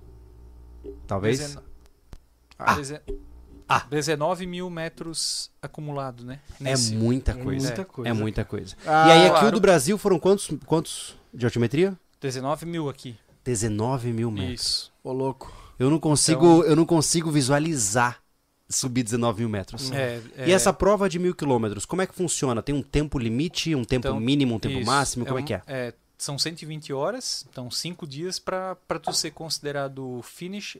Até, até considerado finisher mesmo tu ultrapassando, né? Uhum. Mas dentro do campeonato que acontece, que é um campeonato isso, Certo. né? Uhum. É, para tu pontuar, tu tem que completar dentro das, das 120 horas, né? Uhum. Então, até o campeão geral do, do circuito Bike Man estava presente porque ele precisava pontuar para se tornar o campeão geral, né? Uhum. É, acho que ele chegou em décimo, décimo primeiro, se eu não me engano. Olha só. É. Ah, Mas daí ele fez todo o circuito de fora do. Ele da fez Europa várias tal. etapas fora também, né? Uhum. Só que assim, aqui o, o buraco é mais embaixo porque assim, o terreno é mais difícil porque envolve o grável Ah, tá. e a gente pegou esse ano uma condição de climática muito O foda. que, que vocês né? enfrentaram? Não, chuva todos os dias. né? Nossa E temperatura? Temperatura, cara, a temperatura é muito parecida com o que a gente tem aqui, só que à noite baixava. Só que o problema foi o quando a gente se aproximou do Itatiaia, né? Uhum. Que aí é uma região mais, mais fria, né? Uhum. Então ali a temperatura começou a baixar da casa dos, dos 10 graus, né? Então, Nossa. É, e dói, né? molhado sempre, né? Dói. É. Ok, o problema, você você problema não é o frio, o problema é a chuva, né? Você falou na casa dos cinco dias pra você terminar é, dentro de um, de um patamar aí competitivo, Uhum. né? Mas, ainda assim, é, existe um- um- uma estratégia, postos de controle, tem horário pra dormir, horário pra acordar? Como é que é Não. isso? Então a prova assim, ó, basicamente eles vão te dar o roteiro, todos têm que são obrigatórios pelo roteiro. A navegação é obrigatória, tu Uhum. tem que fazer, não existe marcação de roteiro, Uhum. né? Existem dois pontos de controle, que a organização determina que tu tem que passar nesses dois pontos de controle simplesmente para para Ticar ali um- é, tipo é, é, o ponto de controle seria um ponto de corte, né? Tu Certo. tem x horas no primeiro e x horas no, no segundo. Uhum. Então, tu é obrigatório passar nesses pontos de controle. É, tu não pode receber é, auxílio externo nenhum. Tu não pode dizer, eu não posso ligar para ti, por exemplo, e dizer, oh, me traz um, um casaco, me Uhum. traz um- uma luz, nada. Tem que estar Tu preparado tem que- antecipado. Tu tem que é, ser, eles chamam de autossuficiente, né? Uhum. Então tu tem que estar preparado para todas as situações. Tu podes utilizar tudo que está disponível no caminho. Hum, Então, assim, ah, estragou a minha bike. Tu podes pegar tua bike, levar numa oficina, arrumar e voltar pro percurso. Tu sempre Ah, tem que voltar. Você só não pode ter um carro de apoio. Não, tu não pode ter apoio, tipo Tem que assim. te virar. ah, isso, tu tem que te virar. Corrida de sobrevivência ali, mas isso cara. É então, verdade. assim, por É. exemplo, tu estás na rota, né? Tá. Então tu vais andar 10 quilômetros fora da rota, Uhum. certo? Para arrumar tua bike.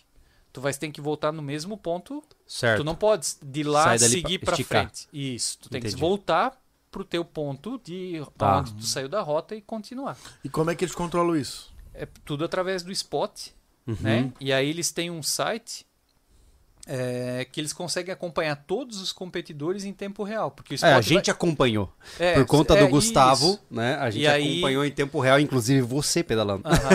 E aí eles têm, a organização tem os Dot Watchers, que eles chamam, né? Que são pessoas que vão Que olha os pontos. que ficam acompanhando os Uhum. pontos e aí qualquer movimentação estranha ele comunica o, Hum. a organização. É, porque em um trajeto de mil quilômetros é impossível Que você ter é é, uma equipe a cada Ah, 100 não, quilômetros. não, Não, não é dá. possível. né? É. Não dá. É, Mas é. assim, inicialmente, você falou das 120 horas.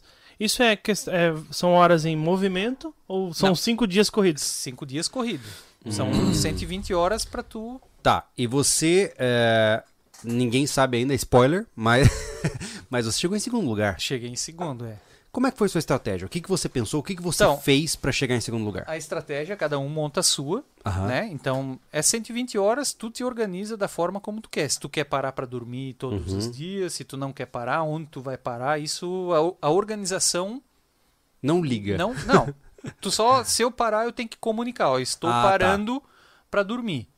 Pra Então- que os caras não achem que você morreu. Isso. Ou às Tá. vezes, sei lá, tu tá na rota, mas o teu hotel fica a 5 km da rota. Então tu sai da Ah. rota, ó, eu tô eu tô parado lá porque eu vou dormir, vou descansar, tá tudo bem, né? Uhum. Porque como eles Questões vão médicas. acompanhando, isso é. Então a minha estratégia inicial era fazer a prova sem parar. Sem 120. é, horas. faz- não, não. Fazer os mil quilômetros Sem parar. sem dormir. Essa era, esse foi o desafio que eu me propus. Aham.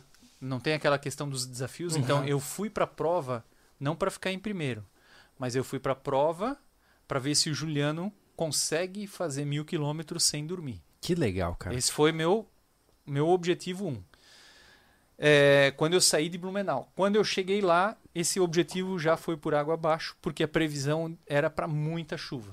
Hum. Então, eu pensei, cara, não, não é pelo dormir, não é o sono que pega. Aí o que pega é o psicológico e tu li- andar na chuva. É, ano passado eu já fiz o Bikeman.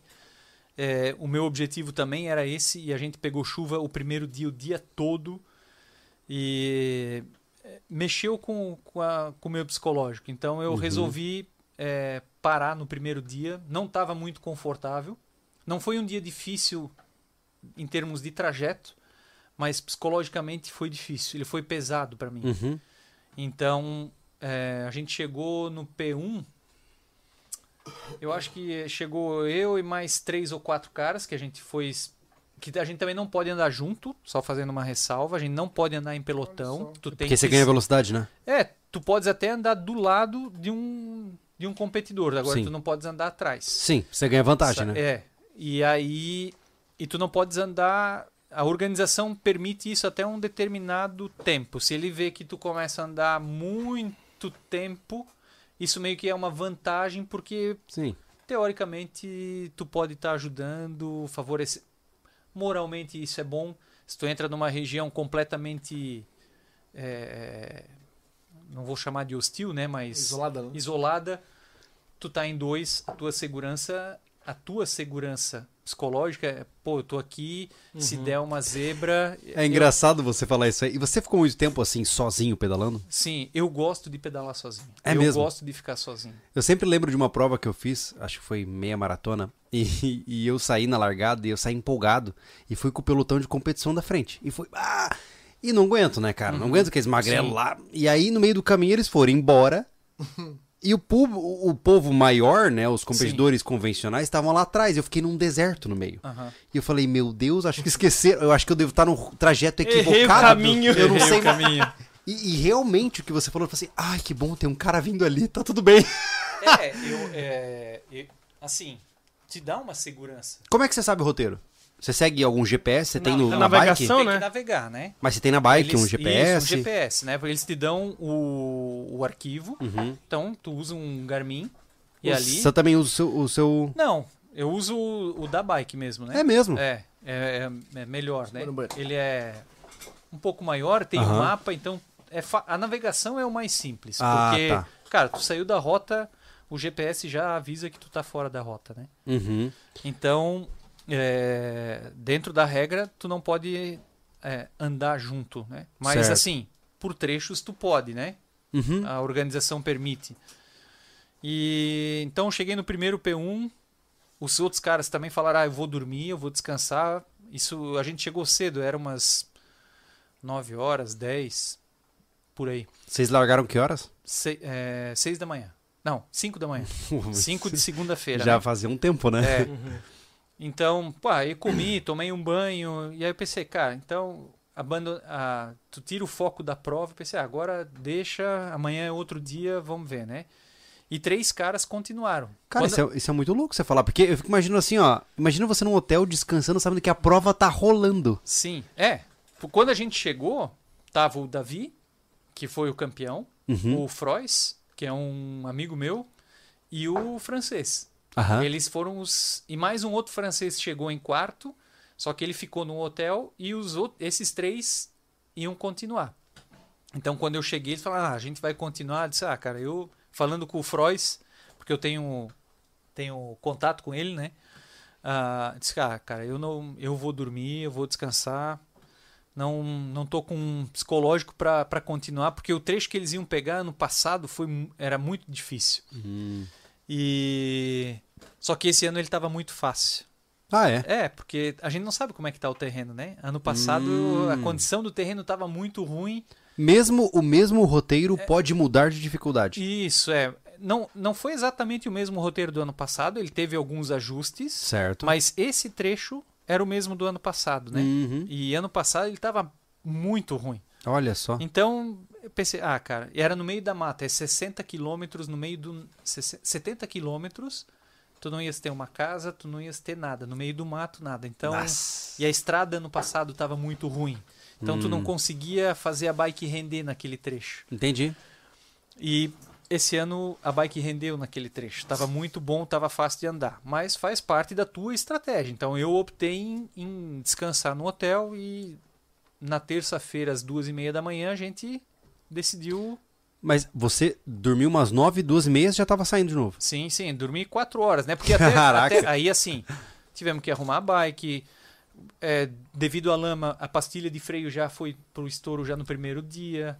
E Então- você tem que carregar isso É, extra. Isso. Tem que levar extra. Tipo, ali a organização exigia é, um, Um kit? dois, dois pares de pastilha extra. Olha só. É, por- pela condição. E né? se der um problema na bike é, que de quebra, tá fora, ó. Game over. É, não, tu podes ah, arrumar a bike. Não, tipo, assim, ó. Mas você vai perdendo tempo, né? Vou te no, no Inca Divide, que fazia parte, em 2018, um italiano, ele tava. Porque acontece no Peru o Inca Divide. Basicamente, acima dos 2.500 metros a prova acontece. E Meu lá é Deus. 1.800 quilômetros. Hum. O cara tava no topo de uma montanha, estourou os, o pneu, rasgou o pneu e as duas câmeras que ele tinha reserva. O que, que ele fez? Ele botou a bike dentro de um ônibus, desceu é, 10 horas de ônibus até chegar numa cidade, arrumou a bike, pegou um ônibus, voltou Meu ponto. Deus! e continuou a corrida. Que loucura, Então cara. isso tu podes fazer. Sim, né? cê- o, o objetivo principal é ficar dentro do tempo de corte. E, voltar no mesmo ponto. E voltar no no- mesmo ponto. Isso mesmo. A prova exige honestidade. Não, é GPS, não, pô. é- É, GPS, o cara né? controla tudo. Claro que ele, quando Ele ele, fez isso, ele comunicou à organização, ó, eu vou fazer isso, mas ele pode fazer. Porque ele não Sim. usou de nenhum subterfúgio para Ganhar a vantagem, ganhar né? a vantagem. Na verdade, ele foi arrumar a bike dele que ele pode fazer. Sim. Tipo ali no PC, tinha um mecânico lá, né? Então, tava disponível para todo mundo. Cara, Uhum. arruma a bike, então arrumou, lavou e a gente comeu, foi dormir, arrumou o equipamento. E terça-feira, às duas e meia da manhã, a gente partiu, né? A gente foi num Uhum. grupo de cinco. Cinco pessoas. Então a gente pedalou um tempo junto, chegou uma hora, a organização viu que os pontinhos estavam todos juntos, já bateu lá e disse, ó, cara, ou vocês separam, Ou ou de quê? desclassificação para todos. Olha só. É. É. Então a gente separou e aí a gente seguiu, seguiu viagem, né? Cada um afastado, às vezes um juntava com o outro, mas o grupo não É, é porque o pelotão ele tem a vantagem do cara Sim, é, sim. se cansar menos por conta de enfrentar o Isso, vento. Isso. Não, é, É. um pode estar ajudando o outro ali, Eu- né? a primeira vez que E eu aí- peda- pedalei de pelotão numa speed, eu fiquei assustado com a minha média de É, velocidade, não, que eu falei, eu estou voando? é, é porque eu não- sei se está certo esse número, mas eu ouvi falar que em um pelotão você pedala em média de 20 a 25% Sim, mais sim. Então você imagina, pô, aí É, desbalanceia dizer, o negócio, não né? vou dizer que nem tu pedala mais rápido, mas tu economiza energia. É. Que é o, o, o princípio, né? Tu, tu acompanha uma grande volta, tu vai ver que o líder da equipe, ele nunca tá na frente, ele sempre tá no meio. Uhum. Porque imagina, ele praticamente não. Tu anda num pelotão, tu, tu anda a 40, 45 por hora e com a mão no freio, porque É. parece que é como se alguma Só coisa vai. te puxasse pra frente, né? É. Que louco, né? Então a gente ali, a gente não poderia andar em pelotão, por quê? Porque tinham três caras lá na frente que a gente poderia estar andando junto e tentar buscar os caras, então a gente teria alguma vantagem teoricamente. Então tu não podes, né? Nesse primeiro dia você pedalou quanto tempo? Quantos Foram quilômetros? 270 quilômetros. E aí você descansou dia. e Aí partiu de descansei novo. E aí a gente partiu, né? E aí E- foi um dia bom porque não choveu aquele dia. Hum. Na terça-feira, né? Pegava uma garoa tal, mas o dia todo praticamente sem chuva. Uhum. E aí a gente saiu de Mogi das Cruzes, não, Mogi, ou Mogi ou Salesópolis, não sei, Uhum. interior de São Paulo.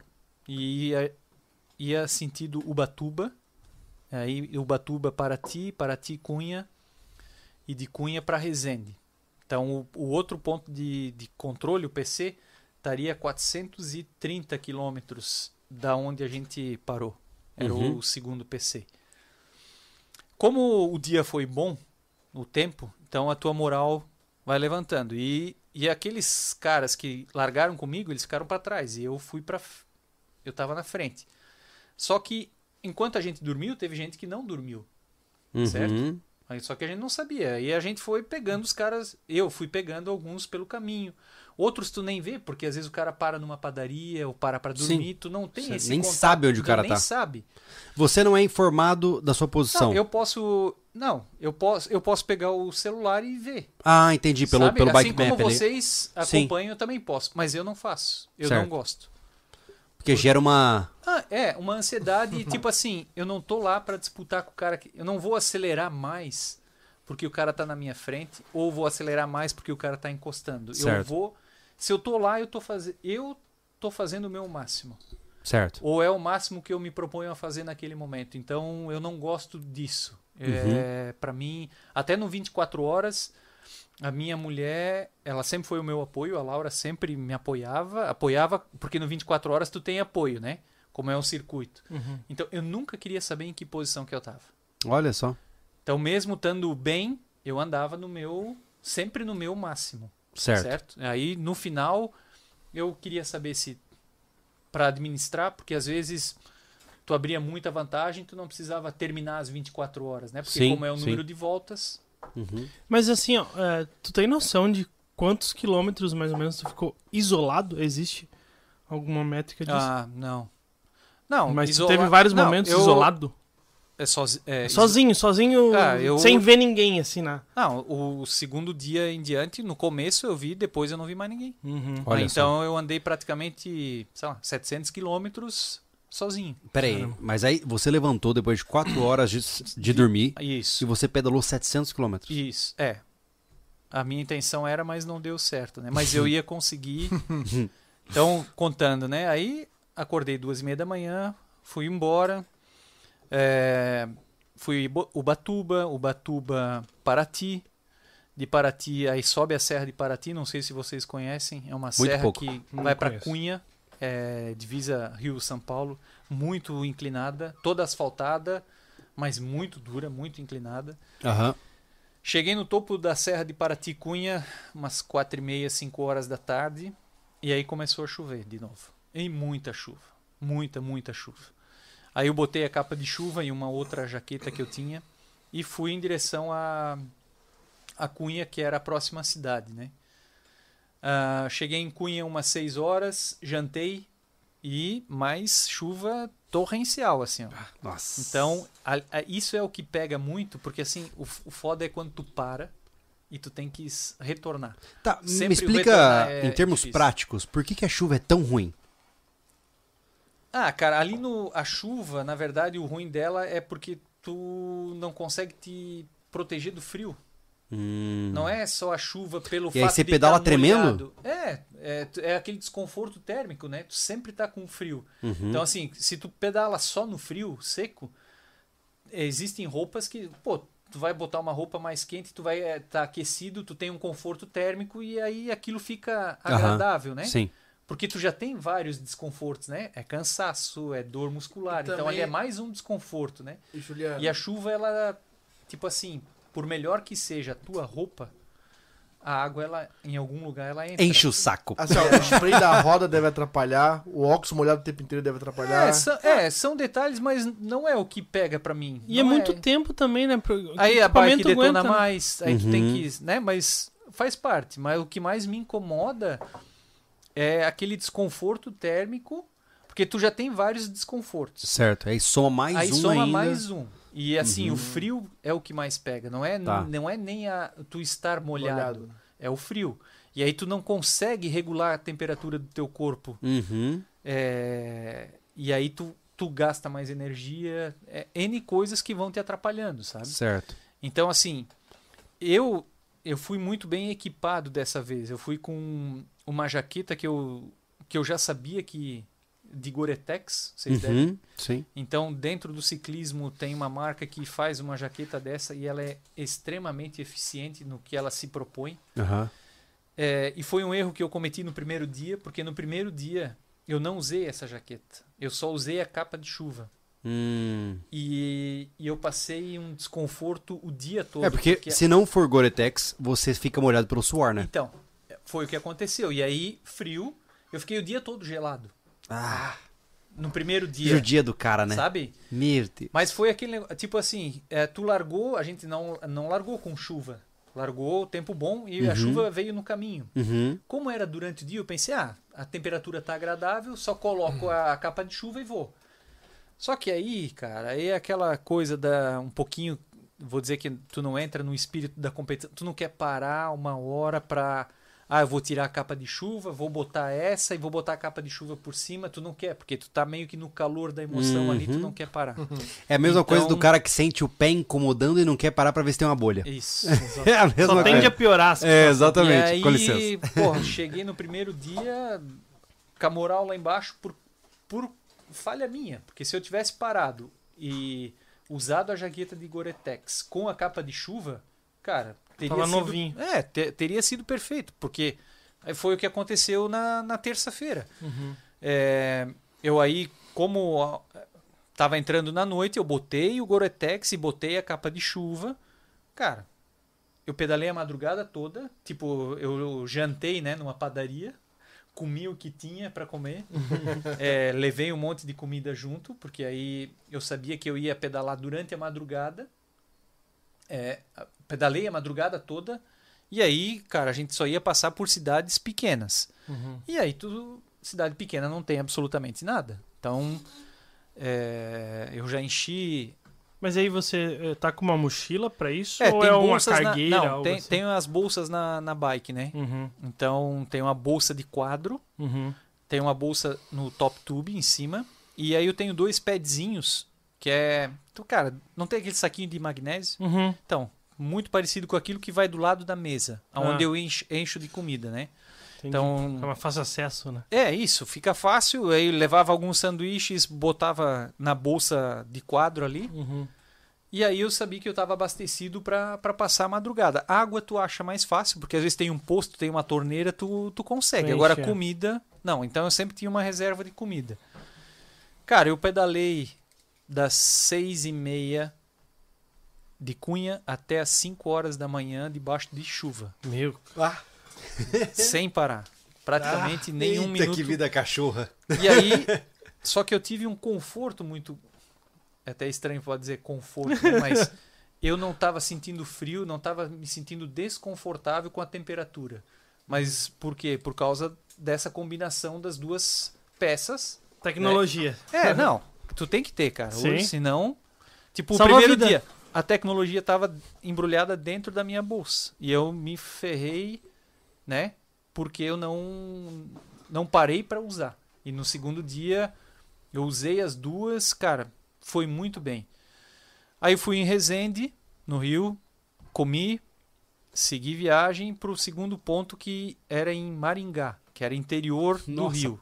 Maringá? Maringá. Maringá é no Rio, é uma cidade. Olha é só. acho que é uma cidade. Com o mesmo nome de Maringá do isso, Paraná. Isso mesmo. Olha só. E é, vou dizer, localidade, é uma cidade muito pequena, serrana já, Uhum. que faz divisa com, com o estado de São Paulo. Aham. Ali era o quilômetro 730. Então eu pedalei de terça-feira às duas e meia da manhã, cheguei lá às dez e meia da manhã. De terça, de quarta, né? Aham. Quarta, quarta. Aham. Aí era uma pousada, o ponto de controle. Ei, coisa E boa. aí a minha sorte que, pô, cheguei bem no café da manhã, que lá o café da manhã nas pousadas começa às 8. Ah, olha Ah. aí. Cara, cheguei, aí o, o foda aqui que é. destruiu cheguei, o café. Não. cheguei lá, porque o ponto de controle é só tu tens um passaporte, eles só anotam Pra é, dizer que você passou. o horário que tu chegou. E aí tu tá liberado. Beleza. Uhum. Cara, cheguei na pousada, uma pousada bem rústica, Aham. puta fogão a lenha, Ah. a comida toda em cima daquele fogão a lenha. Cara, eu sentei na mesa que nem aqui assim, ó. Aqui eu sentei, o fogão ali assim. Cara, fiquei uma hora comendo. O que eu tinha pra comer, eu comi. Poço sem fundo. Aham. O cara chegou pra dar prejuízo. E aí aquele negócio, né, cara, era... Não, eu cheguei nove e meia, dez e meia foi quando eu saí pra pedalar. Então das nove e meia às dez e meia eu fiquei lá comendo. Comendo. E aí eu pensei, cara, eu vou ter que seguir viagem porque, porra, é claro, não tenho que, né, vamos seguir. Só que dali pra frente eu ia chegar no Itatiaia. Então eu ia pedalar, eu estava no 730, o Itatiaia estava no quilômetro 815, Uhum. que era o topo. Então 95 quilômetros para chegar no, no, no Itatiaia. Só que ali eram vilas que tinha dali para frente, não Aham. então, eram comunidades muito pequenas. E aí eu, eu segui. Então, eu sabia que eu tinha ponto de abastecimento. E aí, peguei aquela parte da manhã ali sem chuva, até metade da tarde sem chuva. E quando eu cheguei numa dessas vilas, começou a chover de novo. Não tão forte, mas chuva. E aí a temperatura já começou a baixar Uhum. porque estava próximo da. É uma região de, de serra e altitude, né? E aí, cara, chegou 5 e meia da tarde, faltavam 20. Então, só para ver, das 10 e meia até as 5 da tarde, mais ou menos, é, eu pedalei. Faltava mais 20 quilômetros, eu pedalei 70 quilômetros. Caramba. Então, por quê? Porque não rendi. altimetria era muito altimetria. Não, imagina. Subia muito, Meu Deus. estrada de terra, então Nossa. não rende o pedal, né? Sim.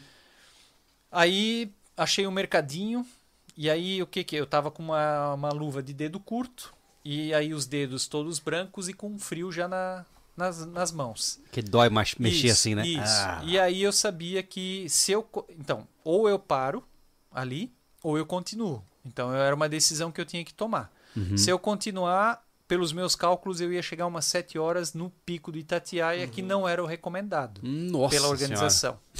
Eles não recomendam que tu esteja lá à noite. À noite, né? Porque a condição é muito instável Aham. e, e perigosa, porque é 2.500 metros de altitude, então é, ou é vento, ou é chuva. A hipotermia é um risco real, isso, né? Isso. E aí o organizador achou que eu ia ficar, porque eu liguei para ele é, de manhã e ele disse: Ó, Juliano, vai até lá, dorme lá e tal. Eu disse: Ah, beleza. Eu falei: O beleza, mas o beleza não significa que eu Vou ficar. vou ficar.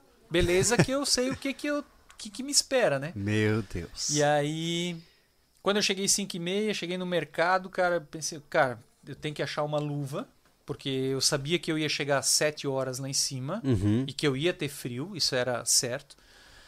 E a chuva, e aí o que estava começando a me incomodar não era a parte superior, Uhum. estava muito bem protegido, mas era as pernas. Hum. Então, aqui da cintura para baixo eu estava com muito frio. Olha só. Então, nas descidas estava tava difícil de descer, não de subir, porque na subida tu tá em movimento, teu corpo Sim. tá quente, tu não Uhum. sente. Cara, e o cara tinha um, uma roupa daquelas de motoqueiro. Eu vi lá um Olha aí. plástico, aquelas tem aquelas calças largonas, a Sim. jaqueta. Esse cara, me É o que tem. É o que tem. Comprei aquilo e uma luva daquelas de limpeza Cara, amarela. tinha que ter um fotógrafo pra poder pegar esse look seu, né? Sim, não, tava bonito, cara. Putz. Aí, Peraí, peraí. Você tava com luva daquelas de fazer faxina? isso, Aham. aquelas amarelas. Eu Meu comprei. santo Deus.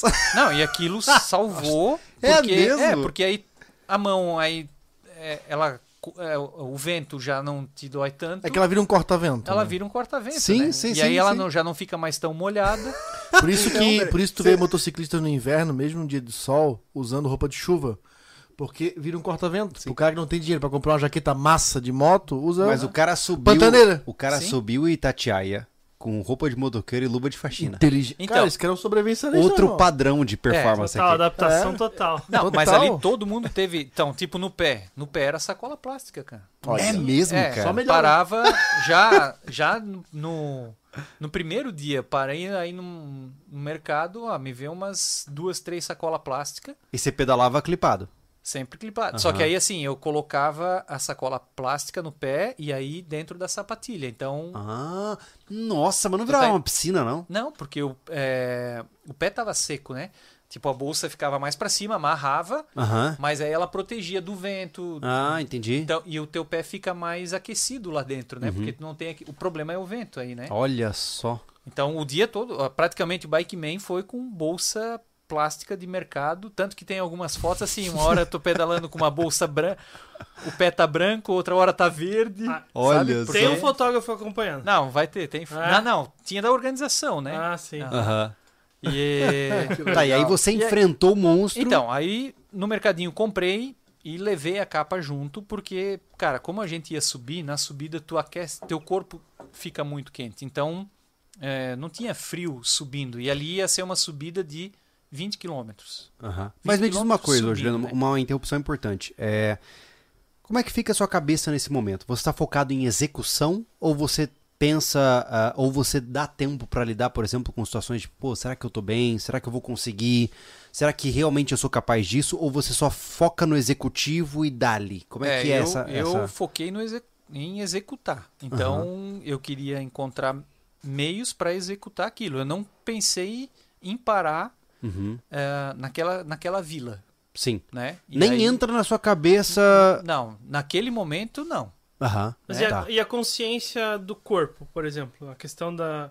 Que, é, que pega muita gente sobre a hipotermia. Que até teve caso que o Gustavo falou que teve caso de Sim, hipotermia. É, como é que faz? Porque tu entra no modo executivo, há um- uma linha bem É fininha. porque você é pego de tu- surpresa. tu pegar de Então, su- é, eu, é. Então, primeiro que eu não sabia o que, que era hipotermia. Uhum. Nunca tive hipotermia, nunca passei por uma situação daquela. Uhum. E naquele momento eu estava me sentindo confortável dentro da situação, Certo. certo? É, o que tava, o que eu pensei era no que eu ia sentir lá em cima no Itatiaia, que eu ia, daquela forma como eu estava, eu não poderia chegar lá, porque eu estava desprotegido na parte Uhum. é, inferior. Sim.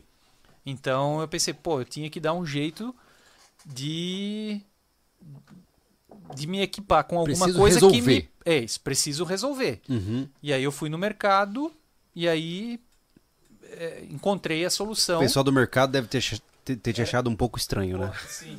Chega o cara de sapatilha lá. Tu imagina eu, né? Primeiro porque assim, ó, o Bermuda cara, de o cara lycra. descer de sapatilha já parece um pato manco, né? Ele já anda meio Já- troncho. É, ali de mountain bike ainda o cara consegue, é quase um tênis e o cara consegue, mas tu chega lá, imagina, eu cheguei lá é, com uma jaqueta, barbudo, de óculos, Nossa barba Senhora. ruiva lá no meio daquele negócio lá, com uma lycra, né? Porque a bermuda coladinha, debaixo de uma chuva, 5 e meia da tarde.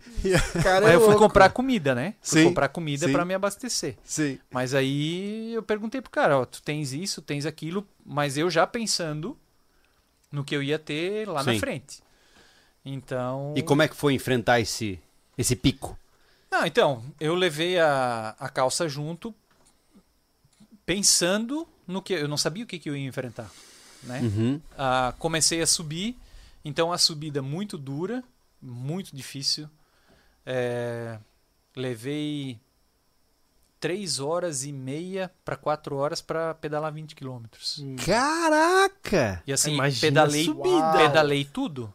Eu não empurrei a subida. Tipo, o cara que ganhou, o Davi, que ele, como ele não dormiu na primeira noite, ele estava sete horas na minha frente. Meu Deus. Ele empurrou daquele ponto até o topo do Itatiaia. 20k ele empurrou. Empurrou.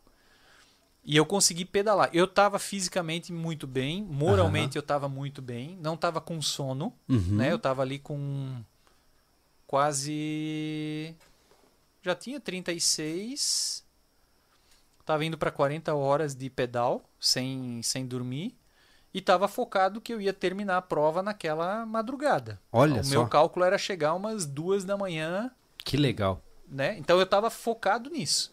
Uhum. Eu queria isso, né? E o meu objetivo era justamente fazer as, aí as já que eu não consegui fazer mais do que 48 horas, eu queria pensar, ah, vou fazer 48 horas sem dormir para ver para eu me conhecer, porque eu não sei quem é o Juliano depois de 48 horas é, acordado numa Uhum. atividade dessa, né? Sim. E era isso que eu queria queria descobrir.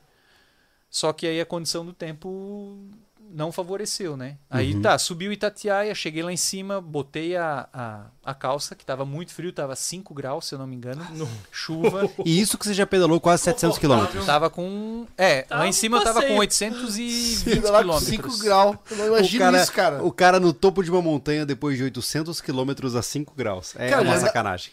Isso aí não E- devia o existir. incrível é que assim, é incrível mesmo, né? O feito. E lá na hora de pensar, ó, eu preciso colocar a calça porque tá meio frio. Deve ter sido isso o pensamento, Sim, é, né? É, porque aí eu pensei, pô, agora tinha 30 quilômetros para descer, Nossa! né? E é aí que é o foda. Que aí veio o vento Se fosse mais 30 subindo, acho que teria sido mais mais suave. mais suave porque tu tá em movimento, teu corpo tá Sim. aquecido, beleza. Ô, Juliano, não tem como treinar isso, né? Não.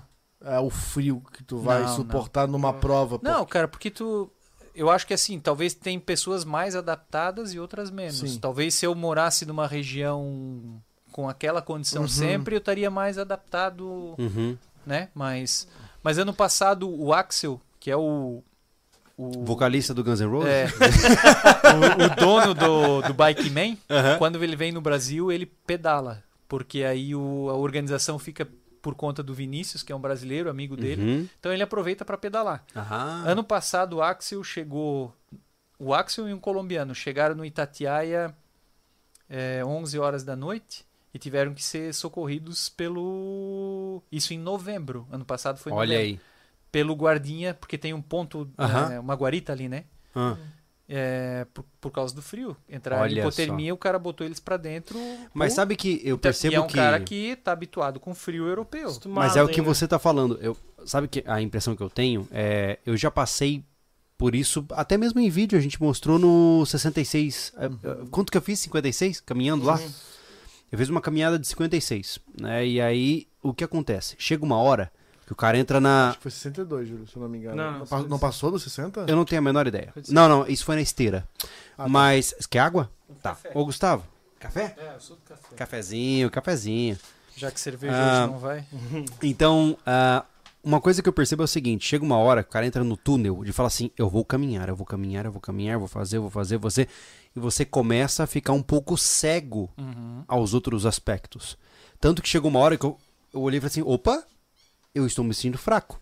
Eu tô com uma, uma- um frio interno. É- essa era a sensação que eu tinha. Aham. Não era um frio que vinha de fora pra dentro e sim de dentro É que pra teu- fora. É, é o que tu falou antes. é, como é que tu lidar com essas situações todas?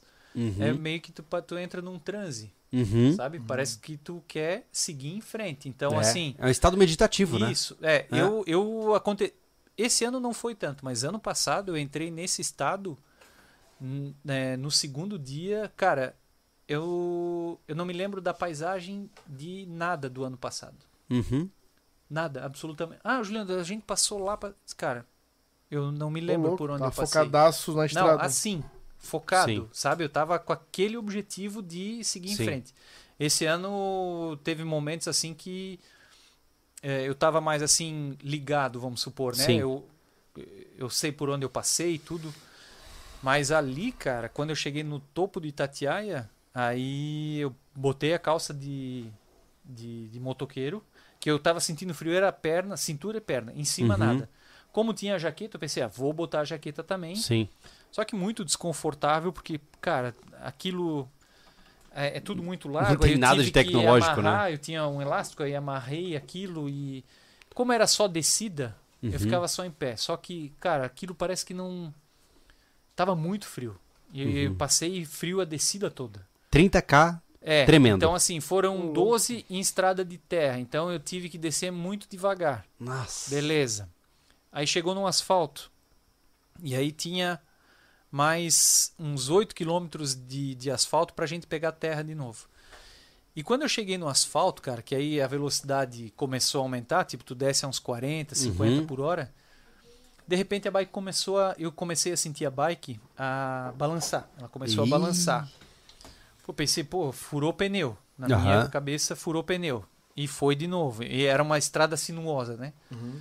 É, aí chegou num- numa segunda vez que a bike deu uma derrapada, eu parei, pensei que tinha furado o pneu, olhei, pô, tudo certo, pensei, ah, deve ser óleo na pista. Eu imaginando situações para justificar a bike, Aham. mas em nenhum momento eu percebendo o que estava acontecendo. Para mim, só muito frio.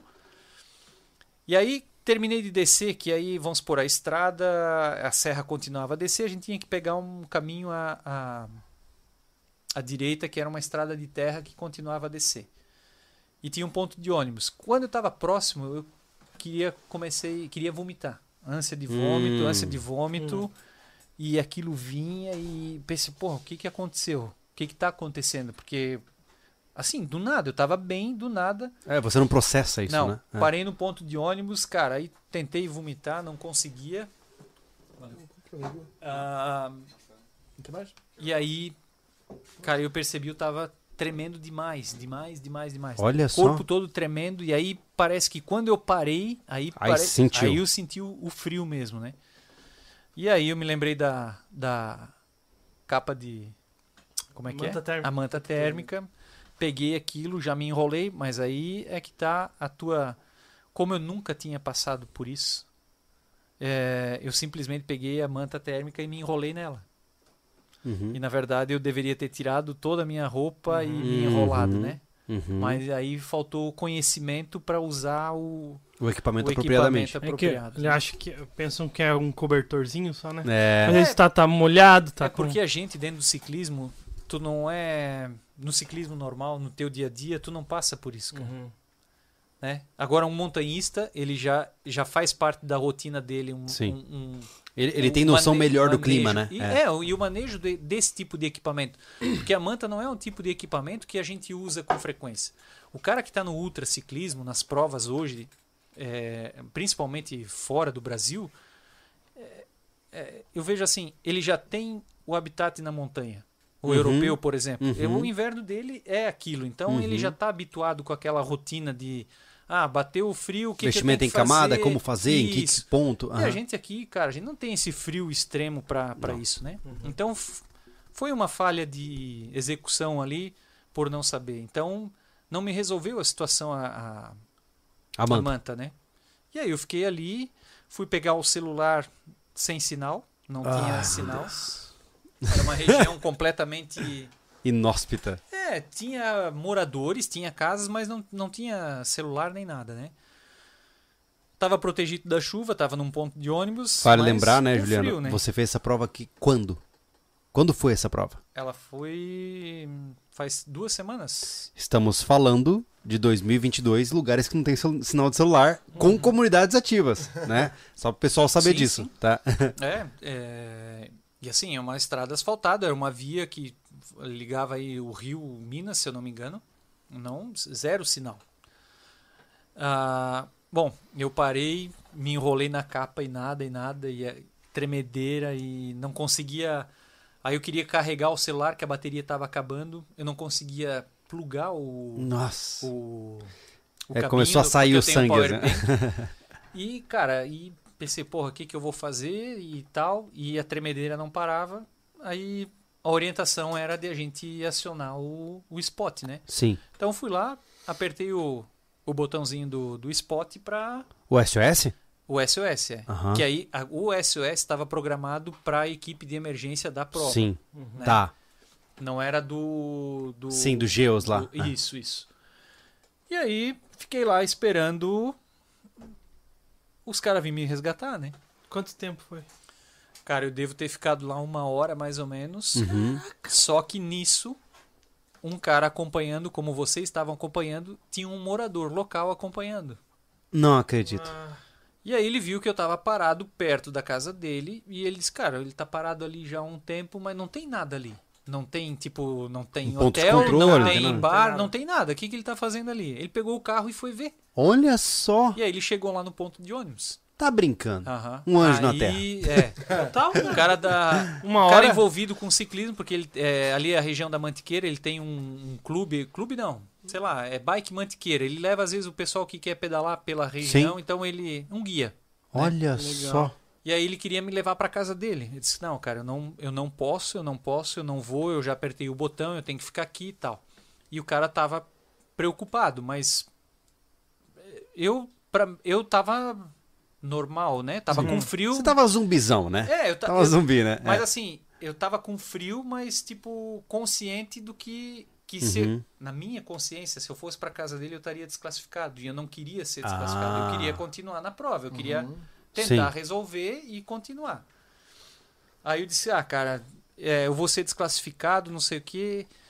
Ah, aí ele disse, ah, então eu vou lá falar com o Vinícius, que é o organizador da prova aqui, né? E aí ele pegou o carro, voltou para casa, falou com o organizador, aí o organizador disse, ó, se tu der apoio para ele, beleza, ele só tem que voltar No ponto onde ele depois- parou. É, só que aí o cara disse, ó, ele tem que ficar quatro horas lá, tu dá comida, faz tal, tal, tal coisa, não deixa ele sair e me comunica. E aí quando ele voltou, ele disse, ó, falei com o Vinícius, ele falou isso, ah, o socorro tá vindo, só que ele já pediu pra tu ir na minha casa, que é muito mais rápido, que os caras iam levar mais duas horas pra chegar Nossa. lá. Louco. É, porque é mil quilômetros. A situação né, que tu É tava, um- tu não ia aguentar, né? É, não, Ele É. te salvou. E aí, cara, Ele me levou, Que loucura isso, aí cara. me deu comida, tomei um banho. Olha e aí só. eu Caraca. dormi mais quatro horas, né? Mas eu perdi oito horas nessa brincadeira, né? Aham. Que aí eu fui sair da casa dele seis horas da manhã. Como é que é o nome desse cara? É, Rômulo. Rômulo. Rômulo do Parabéns, Rômulo. O Parabéns. anjo, Rômulo- o anjo da guarda. Rômulo, Rômulo abriu as asas. Ah. Total. É. Total. Pá, pra mim foi uma sorte. Tremenda, e aí, né? é, Tremenda, então né? eu. Tremendo. É. Tremendo, é. Uma sorte Uma tremenda. sorte tremendo. Literalmente. Tremenda. É isso aí. Caraca. Literalmente. E aí, porra, foi a minha sorte, né?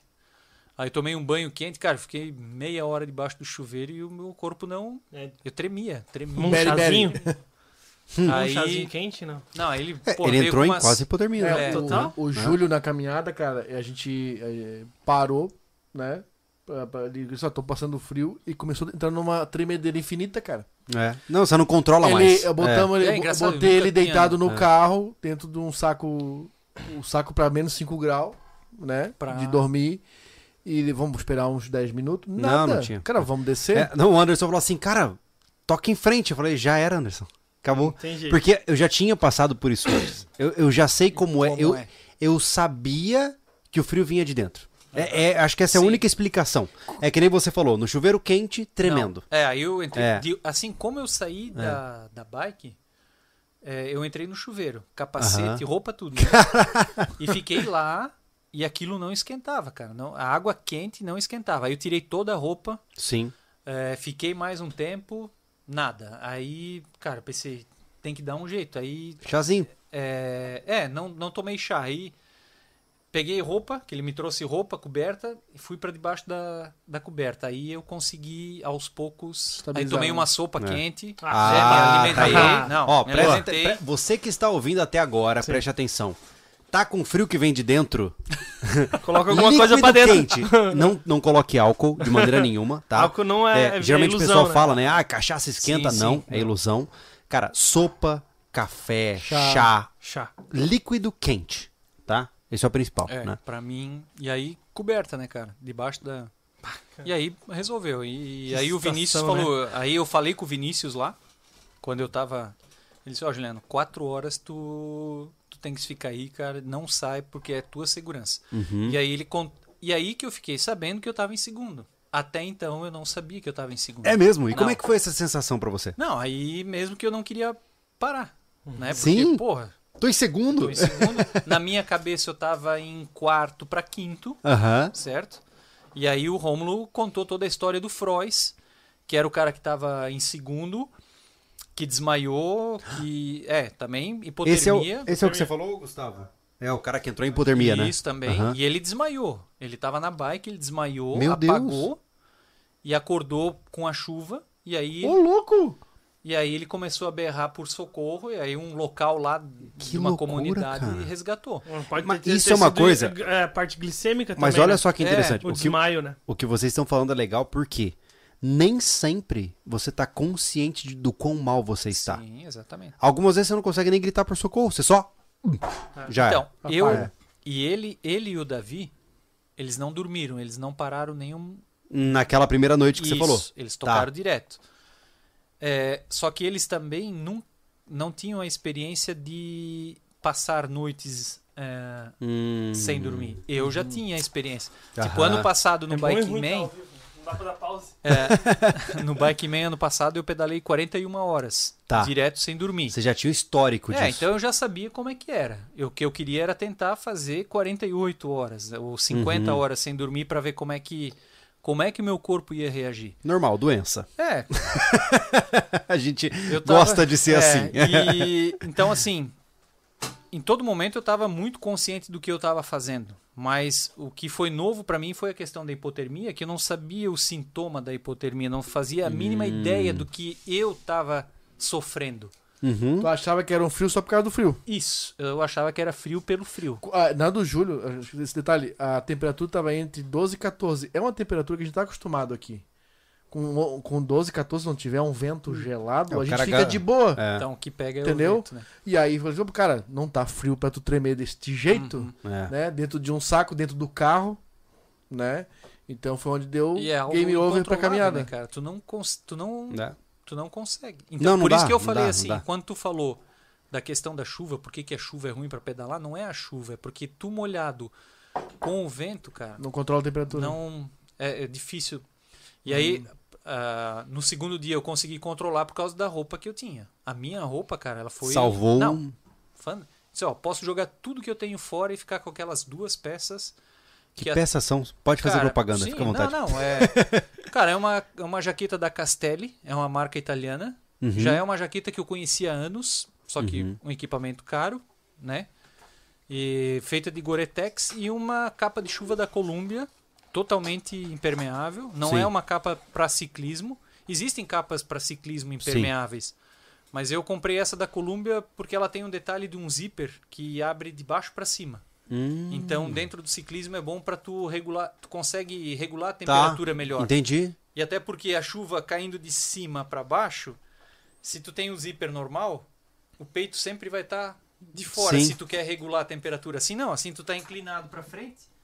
Entendi. Você pode abrir a parte do, abdom- do eu abdômen. deixava tudo fechado, a abertura era embaixo, que Olha entrava só. o, o, o vento e regulava a temperatura. Olha só. Então, a jaqueta da Castelli, que era de Gore-Tex, mantinha o meu corpo seco e aquecido, Uhum. e a capa de chuva não, não deixava isolava, aquele né? volume todo de água entrar. E aí então, você- sempre estava aquecido, sempre muito bem. E aí você se recuperou e voltou a Eu pedalar. voltei 6 horas da manhã debaixo de chuva de novo. Nossa! Como, é que é a, como é que é a sensação Não, de é. sair de uma situação de estar embaixo de cobertas ah, e voltar a pedalar debaixo de chuva? Cara, é aquele negócio que tu só faz porque é uma prova. em casa tu não Não faz, faz. Aham. sabe? Porque É judiera, né? E por que que tu faz? É a necessidade. Ali tu tens uma necessidade. Então em casa tu não tem uma necessidade. Às vezes tu tu vai pelo conforto, né? Uhum. E ali e, e a pior parte foi colocar a roupa molhada, porque tá tudo molhado, né? Tu não- eu não levo roupa, eu só tinha aquela roupa. Eu não levo roupa. Então o que eu mais senti ali foi é, principalmente quando a gente usa um cap. Cap é tipo um bonezinho para ciclismo. Cara, quando eu coloquei o cap, muito, eu- meu corpo todo tremia. Mesmo com toda a roupa, muito frio. Aí eu peguei um, um- uma bolsa de mercado, botei na cabeça, botei o cap por cima, para ele não ter contato direto Aí, com a sacola plástica. Não, basicamente, se você quiser terminar Não, uma prova tu- dessa, é sacola, plástica de Não, mercado. Aí, aí tu vê assim, ó, tanta tecnologia que resolve uma simples sacolinha plástica de Que mercado. loucura, cara. Que loucura. Cara, faz uma diferença animal. assim. Então eu coloquei o cap, claro que aí tem uma escondida, né? Pra, porra, pra você aparecer na foto não aparecer tão feio, né? Ele ainda se preocupou com isso, né? Seria Não, muito a legal estética. aparecer na foto, cara. Não, meu filho que falava, né? Meu filho dizia assim, João. Não, o pai tão preocupado com a camisa combinando com a bermuda, com a meia, agora tá aí, ó, saco plástico na cabeça, saco plástico no pé. Vai todo desgraçado mesmo, mas Ah, termina, né? Não, não. Ah? Ali, tu, ali a aparência é o que tu menos Total. né, quer saber de terminar a prova, né? Que massa. E aí fui embora e ah, cheguei duas e meia da tarde, eu acho uma e meia da tarde mais ou menos. Aí eu fechei os mil quilômetros. E como é que foi a sensação de você chegar no final da prova? Como que é essa, é, essa sensação de você saber que a chegada é ali? Dizer assim, um pouco eu fiquei frustrado pelo Uhum. fato de não ter cumprido com o objetivo que eu tinha me proposto, que era fazer sem dormir. Então, feliz por ter chegado, mais feliz ainda por ter ainda conseguido chegar em segundo lugar, mas assim, é, o meu objetivo eu não cumpri. Então eu terminei uma prova sem cumprir o objetivo que eu tinha me proposto Uhum. que era fazer sem dormir, que é uma Uhum. coisa que eu queria fazer. É Mas você é- ainda quer fazer? Quero, quero. Quero e, tipo assim, hoje eu penso só em fazer esse tipo de. Não fazer mais as provas menores. Uhum. Claro, fazer como parte de, De treino. de treino, Uhum. mas eu quero me desafiar. E eu acho que a prova é o melhor lugar, porque a prova Uhum. tu tem o estímulo que às vezes eu sair hoje de casa para pedalar, tu não Sim, tens. sim. né? Claro É. que seria um puta de um treino tu fazer 48 horas sem ter alguém a- atrás de ti. É. Talvez é uma coisa que eu tenho que virar a chave e vá fazer. Uhum. Né? Eu já fiz tipo 36 horas sem ser competição, se- pelo simples fato de fazer. Mas eu acho que a prova ela tem um estímulo a mais. Então, Uhum. Vamos ver. E Mas co- eu quero fazer E sim. com esse objetivo aí que tu tem, é, tu já, já tá traçando a estratégia baseada nas tuas duas experiências? Sim, sim, sim. É, É. Cara, cada corrida é um aprendizado. Boa. né? Então, tudo que eu passei nas duas, principalmente nessa corrida, então eu sei que tem muita coisa que, que eu tenho que é, melhorar, é, até na questão de planejamento mesmo. Aham. Ontem eu fiz uma live com uma menina, com a Vic, Uhum. ela chegou em terceiro na geral, ela dormiu todas as noites e ela foi a terceira a chegar. Então, assim, Hum, ela Olha executou muito bem o planejamento. Ela, ela foi técnica. técnica, técnica. Olha aí. Então, assim, nem sempre tu tocar direto é a melhor Meteu o estratégia. É. Então, e ela foi muito determinada dentro das paradas dela. Ela, ontem ela relatou, né? Ela disse, ela Uhum. chegava no hotel, não perdia tempo. O que, que ela tinha que fazer? Comer e dormir. Uhum. ela, ela é da, daqui também? De São Paulo. São Paulo. Uhum. Então, são coisas que a gente tem que ir aprimorando, né? Uhum. Eu, e foram. Então, em quanto tempo você concluiu Eu- a prova? 82 horas, praticamente. Foram mil quilômetros Em em 82. 82 horas com 19 mil de altimetria. Só para E ano chuva. passado, é. Ano passado era mil quilômetros, 18.500 de altimetria Uhum. e eu levei 66 horas. Uhum. Então, só para ver Olha a diferença. a diferença de. É, uma coisa é fato.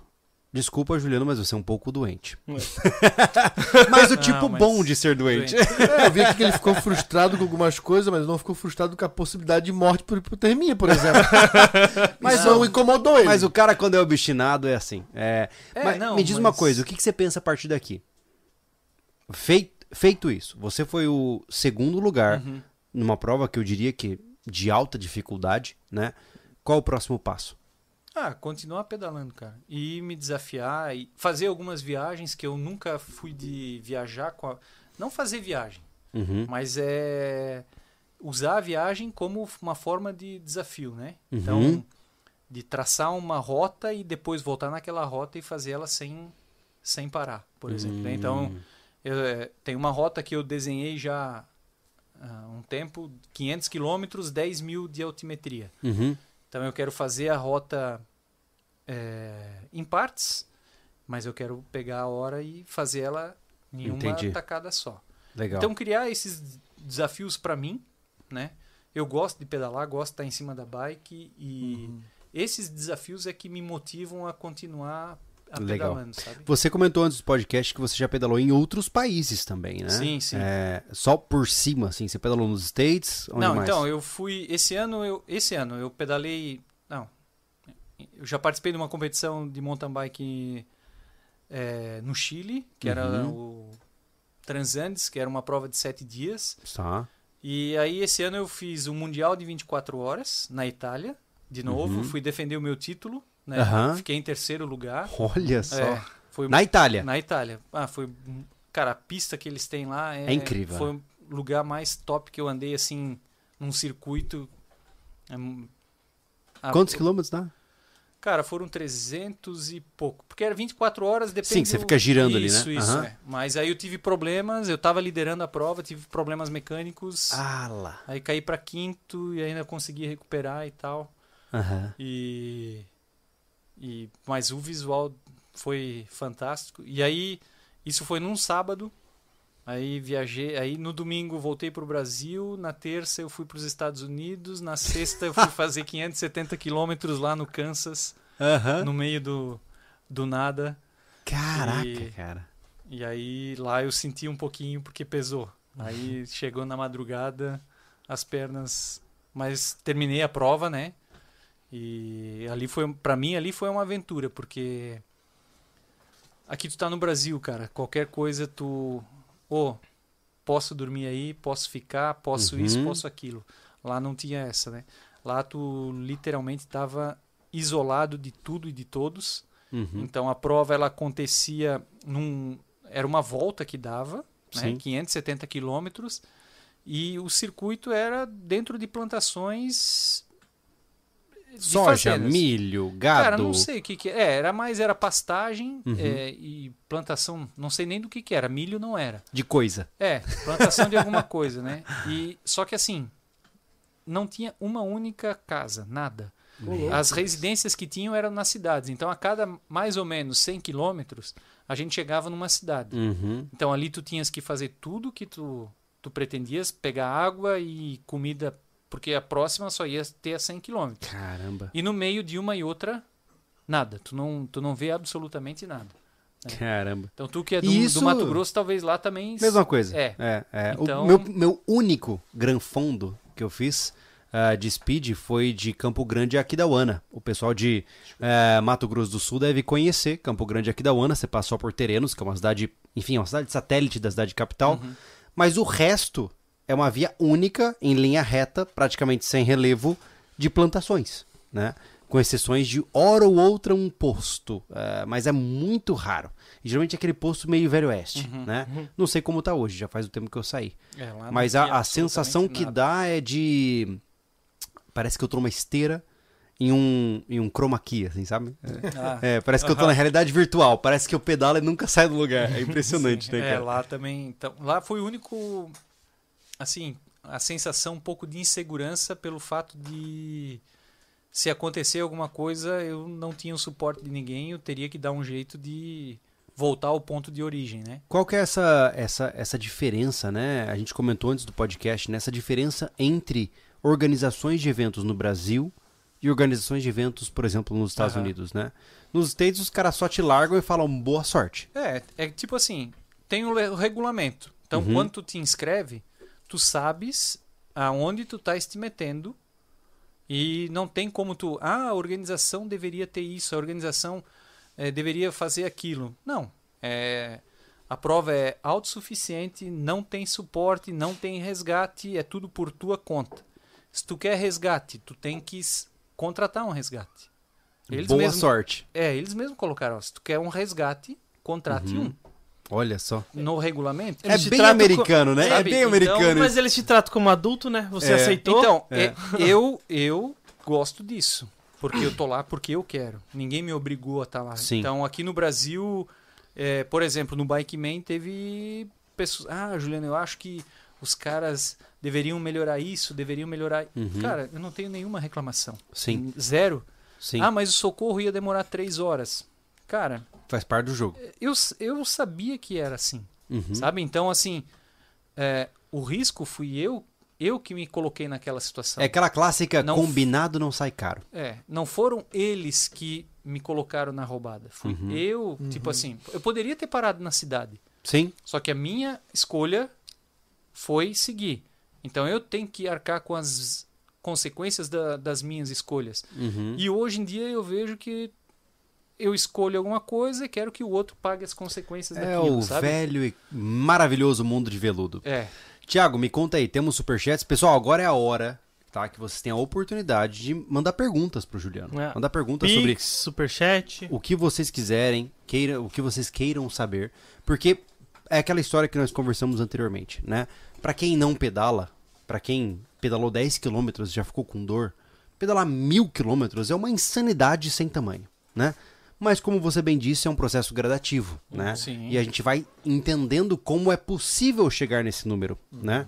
Mas, ainda assim, muita gente aqui no chat tá ouvindo e falando assim, cara, isso é um absurdo, isso é uma coisa de louco. Então, aproveite este momento para você mandar suas perguntas, né? Já temos superchats? A gente já tem de- de um tempinho atrás, né? Manda aí, eu vou O rapidamente ao Marco. Wolford falou: Fala pessoal, eu corria um downhill por, de downhill por cerca de 5 anos. Andava muito na rua e tinha um preparo relativamente bom. Então me pergunto se não valeria a pena treinar longas distâncias, usar uma bike mais pesada para o treino. Não, porque tu acaba. É, hoje, como tu tem uma relação de marcha, então, por exemplo, eu tenho que fazer é, treino de força. O que, que eu faço? Eu pego a minha bike, vou num morro e coloco uma relação de marcha pesada. Boa. Eu vou fazer força do mesmo jeito que se tu tem uma bike de 20 quilos, porque tu tens o teu limite de força também, certo? Então, é, tu colocar peso na bike ou não, não vai fazer diferença nenhuma, porque hoje, como tu tem essa relação de marcha, então, era um treino que eu fazia muito. Eu ia para um morro, marcha muito pesada, onde eu tinha que fazer muita força. Então, se eu tivesse, por exemplo, uma bike de 20 quilos, eu não ia, eu não ia conseguir subir aquele morro na mesma marcha. Por quê? porque eu não ia dar conta. Sim. Aí tu acaba colocando uma marcha mais leve. Se tu passa o teu limite, Isso. pode Não, lesionar é. num treino, né? Então, assim, mas isso antigamente tinha muito essa, né? A bike mais pesada, mas, cara, eu já, não vou, eu já fiz isso. Tinha uma época que a gente ia treinar, no lugar do, da água, tu botava uma caramaiola com. Tinha um amigo meu com um chumbinho. Ele ia com. Caramba. Sabe? Cara, mas no Faz final. Não, Não pega. Não. Ah, o- e, e hoje ainda com treino de potência, então. Eu não treino potência, mas tenho né, os caras que treinam com potência, então a força que tu faz ali depende da, Uhum. do peso da bicicleta, né? O Mac Passerini, monstruoso que esse tio fez. Espetacular. Porra, tio é sacanagem, né? O O Mac Ma- tem o Mac- mais de 50, tá? o Mac tem. É, Quanto é tem que o Mac tem? 52. Aí, ó. Tá, aí, ó. Aí, ó. Tio é ele, pô. Abraço, Mac. O Rafael, uma curiosidade dele aqui é se tem antidoping nessa competição e sobre acidentes, né? Se tem acidentes. não, antidoping não tem. Uhum, Acho que deveria ter, uhum. né? É, Porque hoje o ciclismo, a gente vê. Teve o Letap, que é uma prova. Até, o Letap é uma prova de ciclismo é, que aconteceu em Campos do Jordão, próximo da, da largada, 20 quilômetros da onde a gente largou. E teve antidoping e uma galera ficou É mesmo? É. É, então eu acho que deveria ter, porque eu não sei se no meio do Ultra vai ter. É, é um Doping, pouco mas raro, assim, né? Cara, Até hoje, porque hoje que, não, o não que, o cara pra- vai usar pra Ultra, pô? É, né? Não, não sabe. É, Né? pois é, Não sabe. é. É, Se, é, se existe a possibilidade, né? porque É. ali na- numa prova tradicional é, é muita explosão e tal, né? Então no Ultra, cara, é mais uma aventura. É. todo, todo mundo que está lá é. Eu, e hoje eu vejo assim, até falei com o Philip, que é um alemão. As provas de ultra lá fora, não, essa daqui é uma prova, entre aspas, eu até falei para um amigo meu que é Nutella. Uhum. Porque, cara, tu passa por cidades, tu tem uma estrutura para usufruir no caminho. Uhum. Tem algumas provas de ultra lá fora e que cada vez estão crescendo mais, tu simplesmente não tem nada.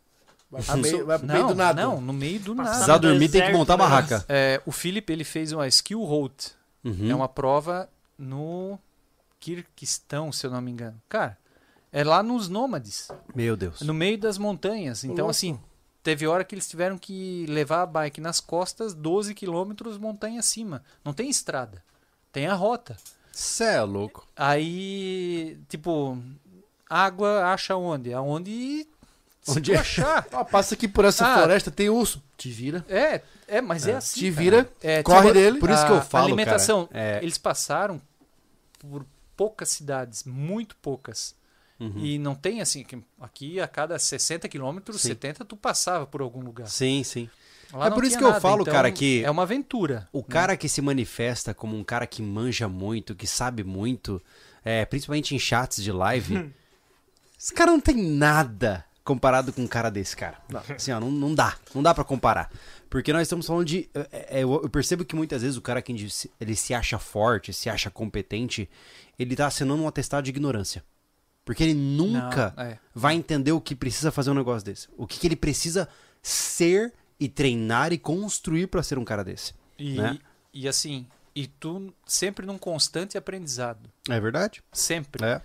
Por, é, eu não sou o cara da Ultra, tem uns caras muito foda lá fora. Uhum. E aqueles caras às vezes também não terminam uma prova. Uhum. E os caras só fazem aquilo, são profissionais daquilo. Por? Vive pra aquilo. É, Uhum. vivem daquilo, é, são profissionais, né? E tu vê que os caras passam por situações que eles não estavam preparados para aquela hora. Ou são N coisas que podem acontecer. É. N coisas que podem acontecer, sabe? Então. É, E é sempre uma aventura, e tu não sabe o que, o que vem pela frente. Mas isso que é tu- legal, né? Então, é, é o desconhecido que, que atrai, sabe? Aham. É isso, tu não saber o que tu vais enfrentar e como tu vais enfrentar, de que forma tu vais lidar com aquela situação. Coisa que talvez no teu dia a dia tu não tu fraqueje, lá tu tu enfrenta, sabe? Então, i- isso pra mim é um motivador, saber aonde eu posso chegar. Eu não Sim. sei onde é que eu posso chegar, sabe? Massa. Então, Massa. isso é legal. É, complementando aí, o Nelson Rivaldo mandou, é até inspirador ouvir uma história assim, meus parabéns. Legal. O- Uma e não coisa é só que- minha, cara. Eu vou dizer Mas sabe assim, o que eu ó, percebo, não Juliano? sou só eu. É. Tem muita gente. Todo mundo tem. É, é o que eu sempre. Todo mundo tem capacidade e condição. Todo mundo tem. Problema é que muitos procuram sempre o conforto, não se propõem a fazer. Ah, eu queria fazer. Faz, cara. Se tu tem Ah, eu acho inspirador. Faz. Agora, achar inspirador sentado num sofá só, né? E, e como Morre tu na praia. falou, por exemplo, tem. é, Cara, comigo não acontece no Instagram, né? Mas, tipo, que nem os caras falam dos haters. Às vezes os caras vêm falar de, de alguma situação e o cara nunca vivenciou aquilo, tá sentado no sofá a vida toda e nunca fez nada. Então, assim, é, vai fazer. Né? Sim. Vai Mas- experimentar mas a questão- o negócio. Por Ô, mais Juliano, olha simples só. que seja, né? A gente tem agora 538 pessoas assistindo, tá? Eu aposto que essas 538 pessoas estão ouvindo e falando assim, cara, que demais esse negócio. Porque o cara que tem um, um coração amargo e não tá tirando nada de óbvio daquele já foi embora. Uhum. Ele já foi embora, ele acha que ele é demais porque ele fez uma marcha no exército né, em 1953, É o entendeu? copo Viver cheio, né? passado, né? É o copo cheio. É. Ele é o cara que não tem mais o que aprender, ele virou Deus, né? Quem tá aqui agora, cara, geralmente são pessoas que falam: "Que legal, cara. Como eu faço isso pra minha vida?". Então a pergunta é: como o que você, Juliano, diria para o cara que tá sentado no sofá, sobrepeso, com raiva do mundo, se sentindo gordo e feio? O que, que você diria pra esse cara? Faça. Faça por você. Não adianta tu tá lá e culpar. Hoje, eu, eu sou professor. Eu sempre vejo assim, ó. é, vou usar o aluno como exemplo. É, a o insucesso do cara, ele culpa o outro. Quando ele tem sucesso, ele coloca o mérito nele. Uhum. E tudo é fruto da tua eh, atitude. Então eu sempre digo, brinco com os alunos. Quando o aluno tira zero, o que, que ele fala? A culpa é do professor. O professor me deu. Ele fala. É. O professor me deu zero. É, é o que eu mais escuto. Ah, que nota tu tirou? Ah, o professor me deu zero. Quando ele tira 10, ele diz, eu tirei 10. E, na verdade, os dois foram, foram frutos do trabalho dele, do empenho dele, da dedica- dedicação dele. Então, eu vejo assim, o cara que é obeso, que, sei lá, não faz nada, ele tem que fazer. Ele tem que parar de arrumar desculpa, porque isso é uma coisa muito comum hoje. Ah, eu não consigo por isso, eu não tenho tempo. Eu trabalho, o meu treino é depois do trabalho, é à noite. Meus treinos são todos à noite. Sempre. Então, assim, tu, tu- tu tem tempo. E tu não precisa de um caminhão de tempo. Tu precisa de uma hora por dia. Então, se hoje tu não faz nada e amanhã tu começar a caminhar 15 minutos, tu já fez alguma coisa. Então, tu, tu estás fazendo por ti, sabe? Então, eu vejo assim, faça por ti. Descubra o que tu é capaz. Porque a gente é capaz de muita coisa.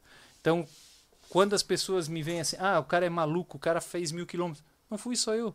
Teve um monte de gente que fez. Uhum. Por quê? Porque se propõe a fazer. É o que eu sempre digo assim, ó. Ah, eu queria fazer. Então te propõe a fazer e faz. É porque só tu ir muito- fazer, começar. É muito fácil o cara te colocar num patamar de aberração. Ah não, o Juliano ali ele é diferente. O Juliano, ele é, ele é especial. Ah, tu faz, mas tu é louco, né, cara? Exato. Então assim, ó, o cara te segmenta pra um nível Mas por que, que ele faz isso? por proteção, por mecanismo de, de defesa. Sempre É. é assim. Porque a gente é igual. Sim. Então por que, que eu consigo fazer aquilo? E. Cara, eu já tava do lado do campeão mundial de mountain bike, por exemplo. Ou do lado do, do cara que ganhou o Tour de France. Uhum. O que, que ele é diferente? Nada, cara. Aí tu percebe que a gente é exatamente igual. E existe um. É que isso é assustador, né? É, quando, assustador, quando tu né? vê o cara É. fazer, tu acha assim, ah, o cara é de outro planeta. E Uhum. não é. Sabe? Quando tu, tu tá do lado de um cara que é foda mesmo, tipo, um o cara ganhou o Tour de France. Tava do lado dele. Aí tu olha, tá, o que que esse cara Ele vai tem? no banheiro igual eu. É, o que que esse cara tem que eu não tenho? É, a gente é igual, a gente não é diferente. Então, assim, eu Sim. vejo que é uma proteção dos caras ah, porque tu é isso, porque tu é aquilo. Não, a gente tá no mesmo nível, igual. Se tu pegar a bicicleta e começar a pedalar, daqui a alguns anos tu vai questão chegar é dedicação É mesmo, questão de né? tempo Sim. dedicado. É. Né? É, que tempo todo dedicado. mundo vê só o hoje. É. Mas qual é o meu caminho para chegar? Qual foi a minha jornada para chegar até Hum, hoje? A gente fala muito sobre isso, eu falo muito sobre isso no meu canal pessoal. O pessoal fala assim: ah, mas você sabe falar no vídeo. Pô, mano, eu tô uma década treinando. Sim. Eu tô uma década falando em vídeo, né? Então é natural que o mínimo que você espera é que eu tenha alguma capacidade de falar em vídeo, depois de 10 anos falando em vídeo. Né? E você se comparar comigo é injusto com você. Assim como eu, que hoje não pedalo, se eu pedalar, se eu quiser me comparar com você, é injusto. É injusto comigo. Porque eu tô sendo é, completamente. é, eu tô sendo realmente assim, ó, selvagem na minha comparação. Porque na minha realidade, no que me serve, no que eu faço, no que eu penso, nós estamos ainda distantes especificamente por um fator: tempo.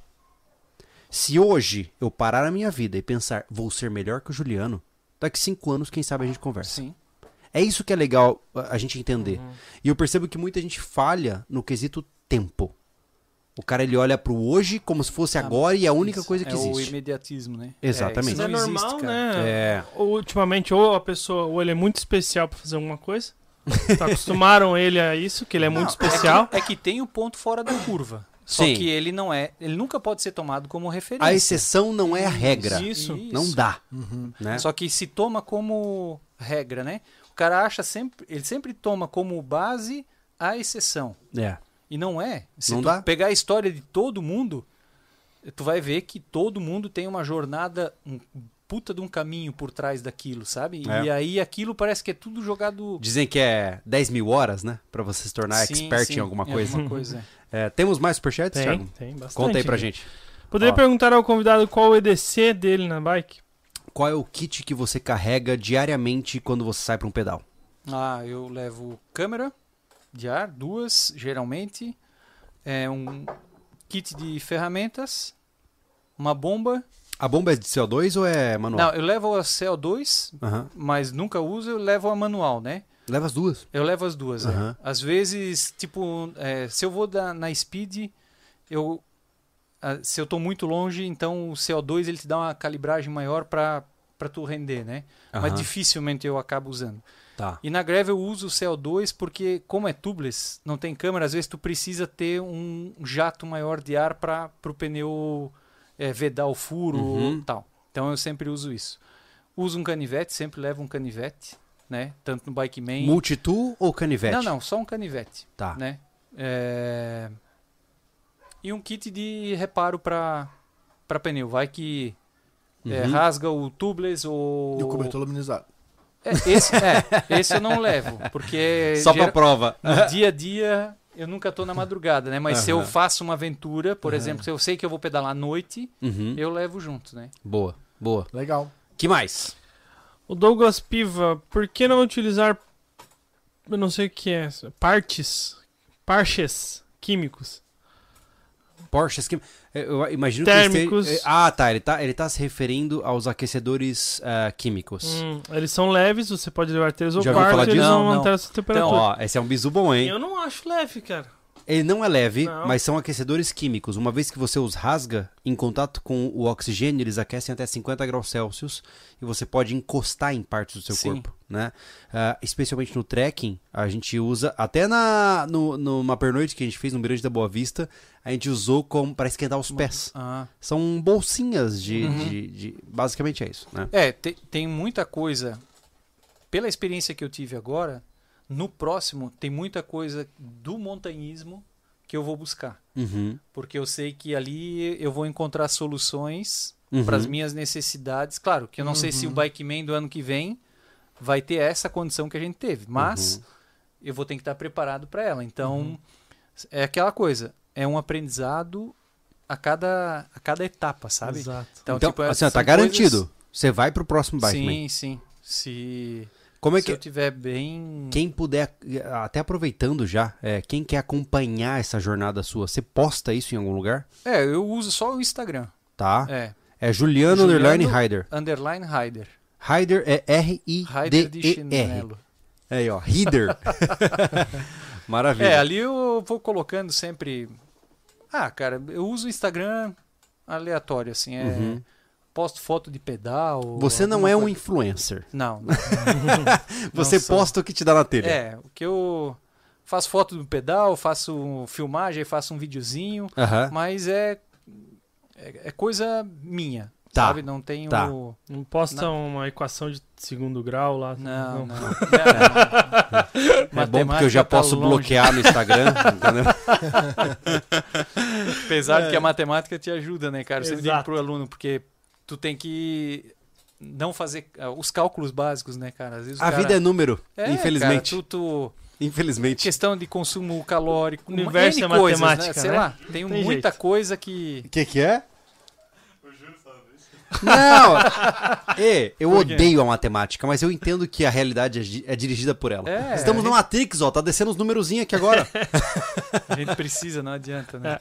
Aqui, Morien bem. Mas, ah, mas nunca usei a fórmula de Bhaskara no pedal. Olha aí.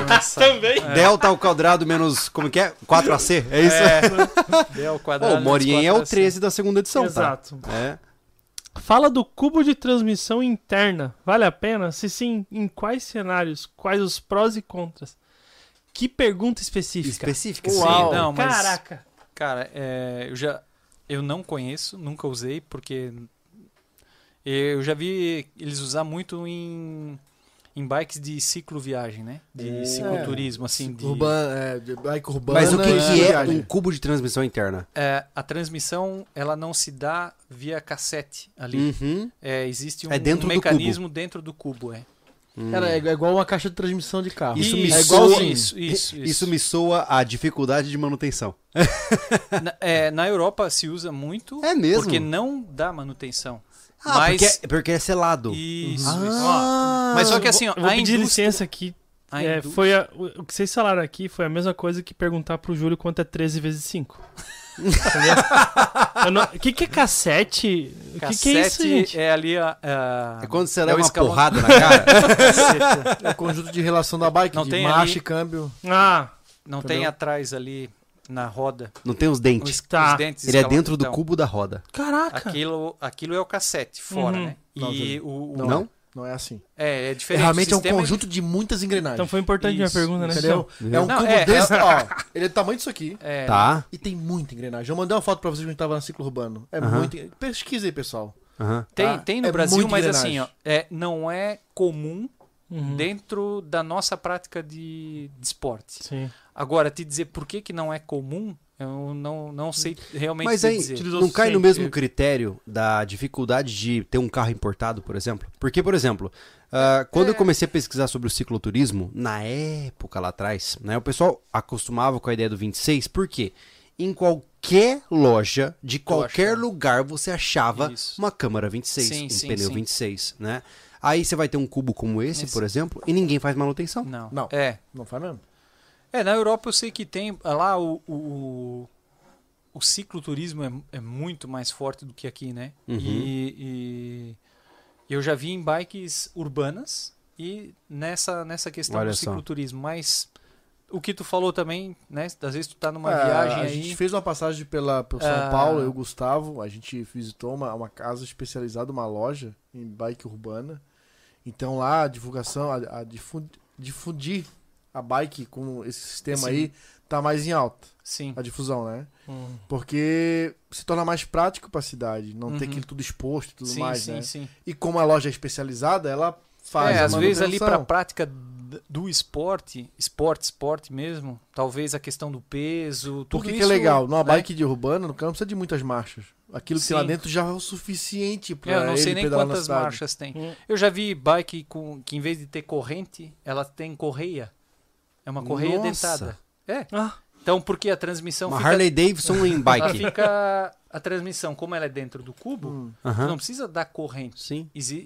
Eu vi uma que era com correia.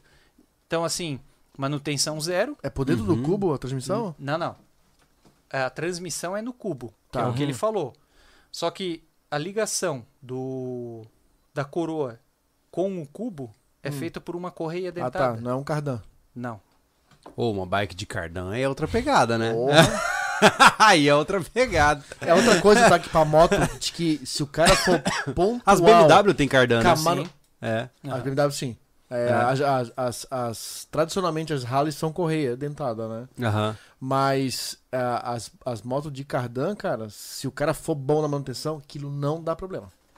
É. Não dá problema, cara. É que ele a dá. bike pega. é, hoje, vamos supor, é, com a evolução dos materiais, tu tem uma bike mais leve, né? Então, Uhum. pô, mais leve, menos energia que tu vais gastar e. É, o problema Tudo da isso. bike é um só, meu amigo. Enquanto a moto roda à base de suco de dinossauro, a bike roda a suco dos seus músculos. e isso sempre complica tudo. Ó, o René Rachadel. Aconteceu aqui em Nova Trento a segunda Mons Ultra Trail. Corrida de trilha de longa duração. A prova mais longa era 104 km com 2K de, al- de altitude. Alti- altimetria, de repente. Passando pelos montes, o recordista fez em 13 horas. Insano. Ah, não, assim, ó, não dá pra comparar. Que nem quando a gente, a gente fez a travessia da Praia do Cassino, né? Uhum. Autossuficiente. Fizemos em 5, 6, 7? Eu não sei quantos dias a gente faz. 7. Assim como você, uma vez que termina a prova, eu não lembro de nada que aconteceu na prova, tá? É, é como se todo o sofrimento que aconteceu na prova fosse Tô- outra Beleza. vida. Verdade, é, É. foram 7 dias É. que a gente terminou, a gente bateu lá nos moles, É. parece que passou 7 minutos. É, assim, ó, é, É absurdo. Sim, é É. estranho essa. Mas essa, essa Tu separação, perde né? a noção do É, tempo. só que teve um cara que fez 230 e 20 e 25 quilômetros em quanto tempo foi? Você lembra? Foi coisa de 48 horas, uma coisa É assim. 48 É. português. Assim, ó, ridículo, sabe? É, Chega um ponto onde você fala assim, para. Não, não, não, não, não. Aí, Como- É, não, aí não tem, dá, cara. sabe? Hum. Então, se a gente entra nesse nível de comparar com a exceção à regra, o cara fica louco. É. Sim. Não dá. Não dá. é, tu vai ver um competidor de alto nível. Era Ele um, era tem- um português, né? Foi É. português. Não, o cara não parava. é, O pessoal contou a história lá que o cara não parava, assim. O cara corria, passava. o cara corria Sim, sim, 100k, sim. parava no ponto de controle, batia o pezinho, bora. Sim, sim. Mas, Mas é- 100k, mano, Loucura. correndo. É. Ah, para. Se Não, a- tem, tem cara que é. É uma agressão à minha masculinidade. O, o conhecido mimimi, né? Serra do Japi. O pessoal da USP tem o núcleo de estudo do sono, que estudaram atletas de corrida de aventura e eles recomendam à noite dormir em intervalos curtos. Sim. É, O- cê... Power nap, se eu não me Isso, você já testou o Power não, Naps? não, nunca testei. É porque eu nunca vi uma forma prática de testar Power Nap. Você não vai parar na beira de, um- de uma BR e dormir por meia hora, né? Ah, eu sempre Mas achei eles usam fascinante. muito no- nos ultras, que eu já li muito a respeito, mas é, é- é eficiente. É mesmo? Aham. São, tri- todos- são quanto que? 28 minutos, né? Acho que São é isso. 28, é, vai muito da...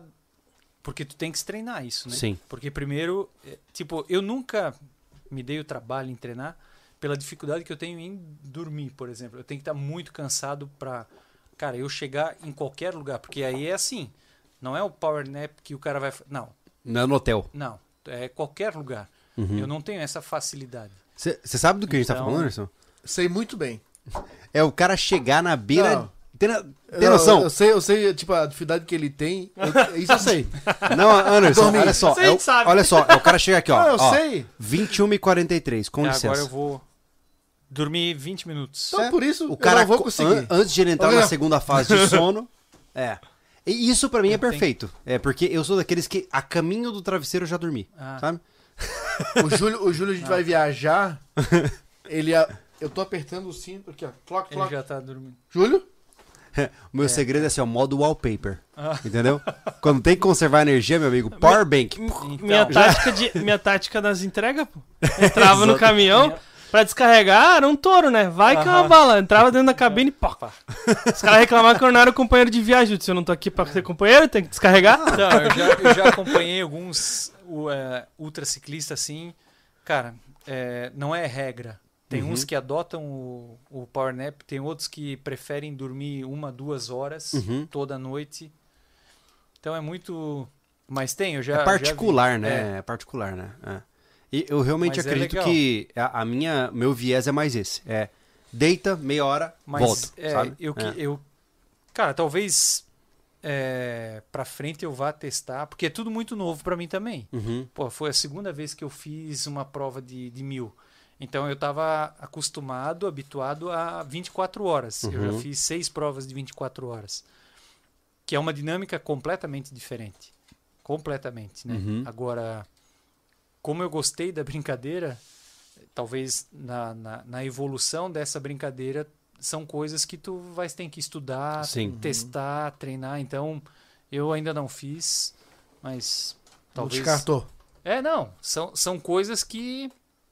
Talvez seja uma estratégia que é, seja São boa. né? informações que eu já sei que o pessoal usa e, aí agora. Aí você vai verificar se se encaixa na sua Isso, realidade. Se encaixa, se não encaixa, ou às vezes eu encontro a minha forma, Sim, né? legal. É, são vivências ainda que eu vou ter que experimentar aí. Baita. O Rafael Cardoso, ele perguntou se. Uma curiosidade, né? Há retorno financeiro ou é só pelo esporte mesmo? Só pelo prazer, cara. Não- Não é. Só gasta, só paga e.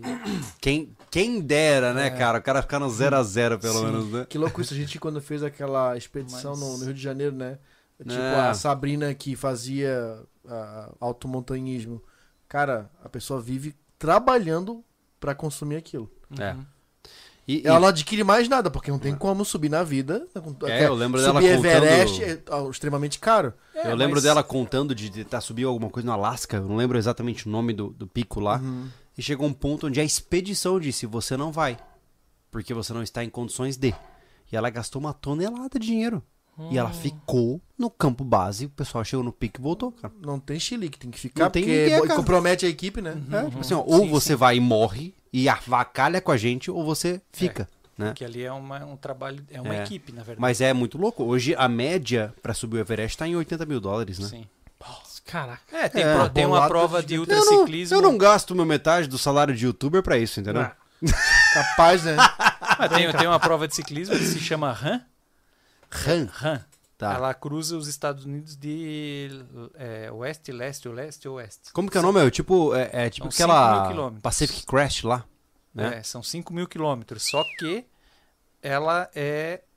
Tu tem que ter uma equipe. Tu não Uhum. pode ser autossustentável. Tu não pode fazer sozinho. Então Tá. a organização te exige N coisas. Eu acho que o cara gasta 100 mil ou 120 mil dólares pra. Porque assim, não é só tu sozinho. Uhum. Tu tem que ter uma equipe, um carro de apoio. Logística danada. Não, logística fodida. É que o, o problema é que quem não faz essas coisas não imagina a quantidade de logística associada a isso, Hum. né?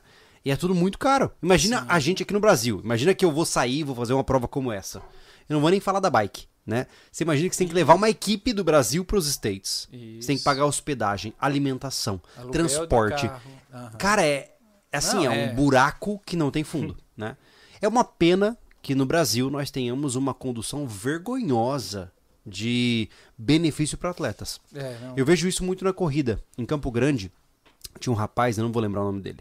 O cara era um monstro na corrida. Ele levava todas as corridas de Campo Grande. Eu não vou lembrar agora o nome. Ah, só que assim, era só na base dos 200 reais, 300 reais por corrida. O cara trabalhava na obra. O cara era servente de obra. E vivia entre obra Sim, e corrida. corrida. E eu acho, sinceramente, eu acho isso uma... É um absurdo, na minha concepção. É, Porque, pô, o cara tem potencial, cara. Não se, é que lá fora, se inve, quando se percebe um, um, um cara desse, se investe no, no cara. Exatamente. A gente E não tem marca não, aqui, não. né? E as marcas aqui são muito ressabiadas em investir no cara também, né? Não, é, Não, ressabiada por tipo conta... assim, eu tive apoio esse ano, eu fui pro Bike Man, porque como eu fui pra Itália e pros Estados Unidos, cara, eu tive que fazer uma vaquinha. Eu vi que você fez uma vaquinha, né? Isso, é vender verdade. camisa pra arrecadar uma grana pra poder ir, senão eu não teria condições. Aham. No Bike Man eu não iria. Uhum. né? É, aí eu tive apoio da Santa Cruz, que, que é a bike que eu uso, que pagou a minha inscrição para eu participar. Olha só. É, então eu tive o apoio deles né, nesse ponto. Uhum. Né? E aí eu fui. Mas senão eu não teria ido. Caramba. E, e, cara, e é um investimento alto, porque não é só a prova em si, é tudo que tem antes. Todo, é, o mais caro, né? É, É. porque assim, tem treinamento, tem o teu tempo, tem a tua família, tem N coisas que tu coloca em, em jogo, né? E tem é. coisas que eu vejo muita gente quantificar sempre, né? E às vezes, cara, ah, mas tu não ganha nada. Sim, cara, não o, o que eu ganho é estar lá, é Uhum. vivenciar aquilo. Sim. Vivência, tu não compra, né? Tu não É. compra vivência. Então, assim, é, essas histórias que eu vivi, tu- o que eu passei, isso são coisas que eu vou levar a minha vida toda. E Não tem pacote de turismo que Não, compra. Não tem, não tem, cara. Tem certas coisas que. É como tu fazer uma viagem, pô. Tu vai fazer uma viagem, aquilo é teu. É. Aquela vivência, aquela experiência, que experiência. tu teve, cara, é única. É. Sabe? É, Tu comprar um carro, tu comprar qualquer coisa, tu não vai lembrar. Não. O que, que aquilo vai te marcar na tua vida? Tu comprar um carro, tu até vai lembrar que tu comprou o carro, mas E daí? aquilo não vai te marcar. Agora, sei lá, tu vai fazer uma viagem, pô, vai passar 20 anos, tu vai lembrar daquela viagem especial, daquele momento. E a mesma coisa a bike me traz, sabe? Esses momentos. As, eu sempre digo assim, as amizades. Por exemplo, por que, que eu tô aqui hoje? Uhum. Por que, que eu tô conhecendo vocês? Por causa da bicicleta, Ah, cara. eu, É verdade, eu vejo isso parecendo pra, pra mim. O Thiago hoje entrou na lida com a gente. É, ah, tudo que eu fiz com sobrevivencialismo, cara, eu era um cara até 2017 que o máximo que eu tinha ido era em São Paulo, cara. Acho que uma vez no Rio Grande do Sul. E não conhecia ninguém. Hoje eu conheço tanta gente, gente Sim, da é. mídia, lugares, vivências que eu tive, acesso a coisas Que, que, se cara, não se, eu tiver, entrado... se eu não tivesse dado nessa vida e tivesse seguido uma vida. Antes que o Júlio me conheceu, eu tinha abrido uma, uma empresa de reformas e reparos. Uhum. Talvez ela tivesse sido bem sucedida e eu estaria numa casa confortável com um carro maneiro. Mas eu não troco nada daquilo. Não. A chance de ter dado aquilo dado certo na minha vida, pelas experiências que o sobrevivo me trouxe. Então, eu tenho hoje uma vivência com esses dois guri, cara, que aquela de vida bullying. não ia me Bullying. proporcionar de jeito nenhum. Bullying Eu o vivo- tempo todo. Eu sou um cara quase idoso, bullyingado todo dia. Mas a vivência que eu tenho com eles, a confiança que a gente tá construindo junto, cara, aquela vida não ia me dar. Não. Cara, e tem- família, por mais que eu ame, cara, é essa coisa que a gente cria todo dia, não dá. Não tô desmerecendo, família é tudo pra mim, é minha base. Mas o que eu tenho com esses dois aqui, cara, não tem igual. Então, assim, ó, é o que o esporte tá te proporcionando. É o que o sobrevivencialismo proporciona pra mim Sim. tá? E a gente não tem nem ideia da influência que a gente tem na vida das pessoas. Quando a gente conhece, como é, o Thiago hoje tá na linha de frente com as pessoas que chegam no sobrevivencialismo. Uhum. Ele que administra o sobrevivencialismo, é o coração do sobrevivencialismo hoje, né? Hoje a gente fica no trabalho da- do personagem quase que É. incentivando e Sim, cultivando. sim. Fazendo Mas o outro quando a lado. gente conhece pessoa tipo assim, ó, cara, vocês não têm noção que vocês já fizeram com a minha vida. Hã? Olha É. no DR, ô, ô Anderson. Nós temos dois ou acho que três. Eu vou, eu vou te interromper só um pouquinho. Ah. É, o que eu tava falando, eu posso fazer um corte bem, bem básico desse podcast pra explicar o DR pro pessoal, cara. Porque basicamente é o que ele falou lá no início, é, com é. você mesmo. Quando a gente fala sobre é, Mas esse cara no DR, cara, isso é demais, né? vai fazer seis dias. né? Mas assim, o, o que você falou lá no início, que é contra é com você mesmo a competição, cara, a gente dá o parabéns pro cara quando ele desiste do DR, porque ele venceu o limite dele, Sim. Entendeu? É. Não importa, não existe o ganhar ao DR, É. né? Sim, sim. Então, é legal, o legal desse podcast foi tudo isso. Essa parte final, essa parte que. Última parte que você tá falando aqui, também explica muito bem. E basicamente foi o que o 03 aqui fez no chat, ó. Nós Olha lá. participantes da UDR passamos por esse mesmo dilema. Muita gente fala pra lá, vocês vão lá e não ganham nada. É. Mas o, o- o prêmio é, é intangível. Não tem É. como Eu mensurar. né? sinceramente acho- e o pensamento deles, de todos que participaram, até os que saíram recentemente ao desafio, e tipo 03 que, né? Que, que, que não sei se ele saiu também, não posso falar. mas mas é, é, é ter esse entendimento. Pra nós, É. a nossa recompensa é isso aí, ó. Sabe o que eu penso? É assim, ó. é, quando você fala pra mim assim, ó. Ah, pô, mano, eu fiz um pedal de mil km. Eu não vou te perguntar o que você ganhou. Eu vou te perguntar, e aí, foi massa? Como é que foi? É, Como é que foi? Exatamente. Porque Então, se mas você é- pergunta, mas, mas o que, que você ganhou nisso aí? Você já não é meu amigo, Mas cara. foi o que animou, Não é, é que assim, quando o cara pergunta o que tu ganhou com isso, É. ele não. Ele não tá na vibe. a- é, não. Ele tá não muito sabe. longe. Nem adianta tu explicar. Não, não. Não. não. Essa- essas coisas do ganhar e perder, cara, é, ele vai muito do caráter da pessoa. A gente sabe a receita de ganhar dinheiro no YouTube. A gente sabia. A gente não faz. Porque não é justo. Não é isso que a gente quer ganhar. Tá ligado? Gente quer ganhar esse conforto É. emocional que a gente tem do que a gente tra- traça o caminho certo. Mas é a Ponto. mesma coisa quando eu falo assim, ó. é, como você bem pontuou. Pô, mas. O que, que te trouxe? E, e geralmente, é, a impressão que eu tenho é quando você fala assim, ah, o que eu aprendi com o Bikeman, por exemplo. Ah, você tem um olhar profundo, você olha através de mim e, e a sensação que eu tenho é que você vai dizer assim, cara, eu não vou conseguir te explicar em palavras. E é isso. É. Por quê? Porque é mais profundo do que você consegue explicar. Porque não se trata de dinheiro, não se trata de medalha, não se trata de aprovação social. Se trata de algo que é extremamente íntimo. Olha o que tu explicava como- Não. quando eu perguntava a dificuldade da cassino. Exato. é a E- mesma coisa que fala assim, ó, só- você, você mas tomou vai- banho na casa de um estranho, você se abrigou na casa de um estranho, enfrentou desafios que ninguém deveria desa- desafiar, cara. Então, assim, na minha concepção, são nesses desafios aos mais religiosos que você entende o que é Deus. na concepção, assim, ok, entendi. Sim. Isso aqui é o que querem que eu passe. Mas é, essa essa questão de tu falar é nesses momentos que eu, eu não sou é, religioso, né? Uhum. Não tenho religião, mas é o mais próximo que eu posso estar de Deus é nessa situação. Tu tá sozinho, tipo assim, como eu falei, a maior parte do tempo eu fico sozinho. Uhum. E tipo assim, quando tu tá sozinho, por exemplo, subindo Itatiaia, seis horas da tarde, escuridão, no meio da floresta, um vento forte, chuva, cara, tu pensa em tudo.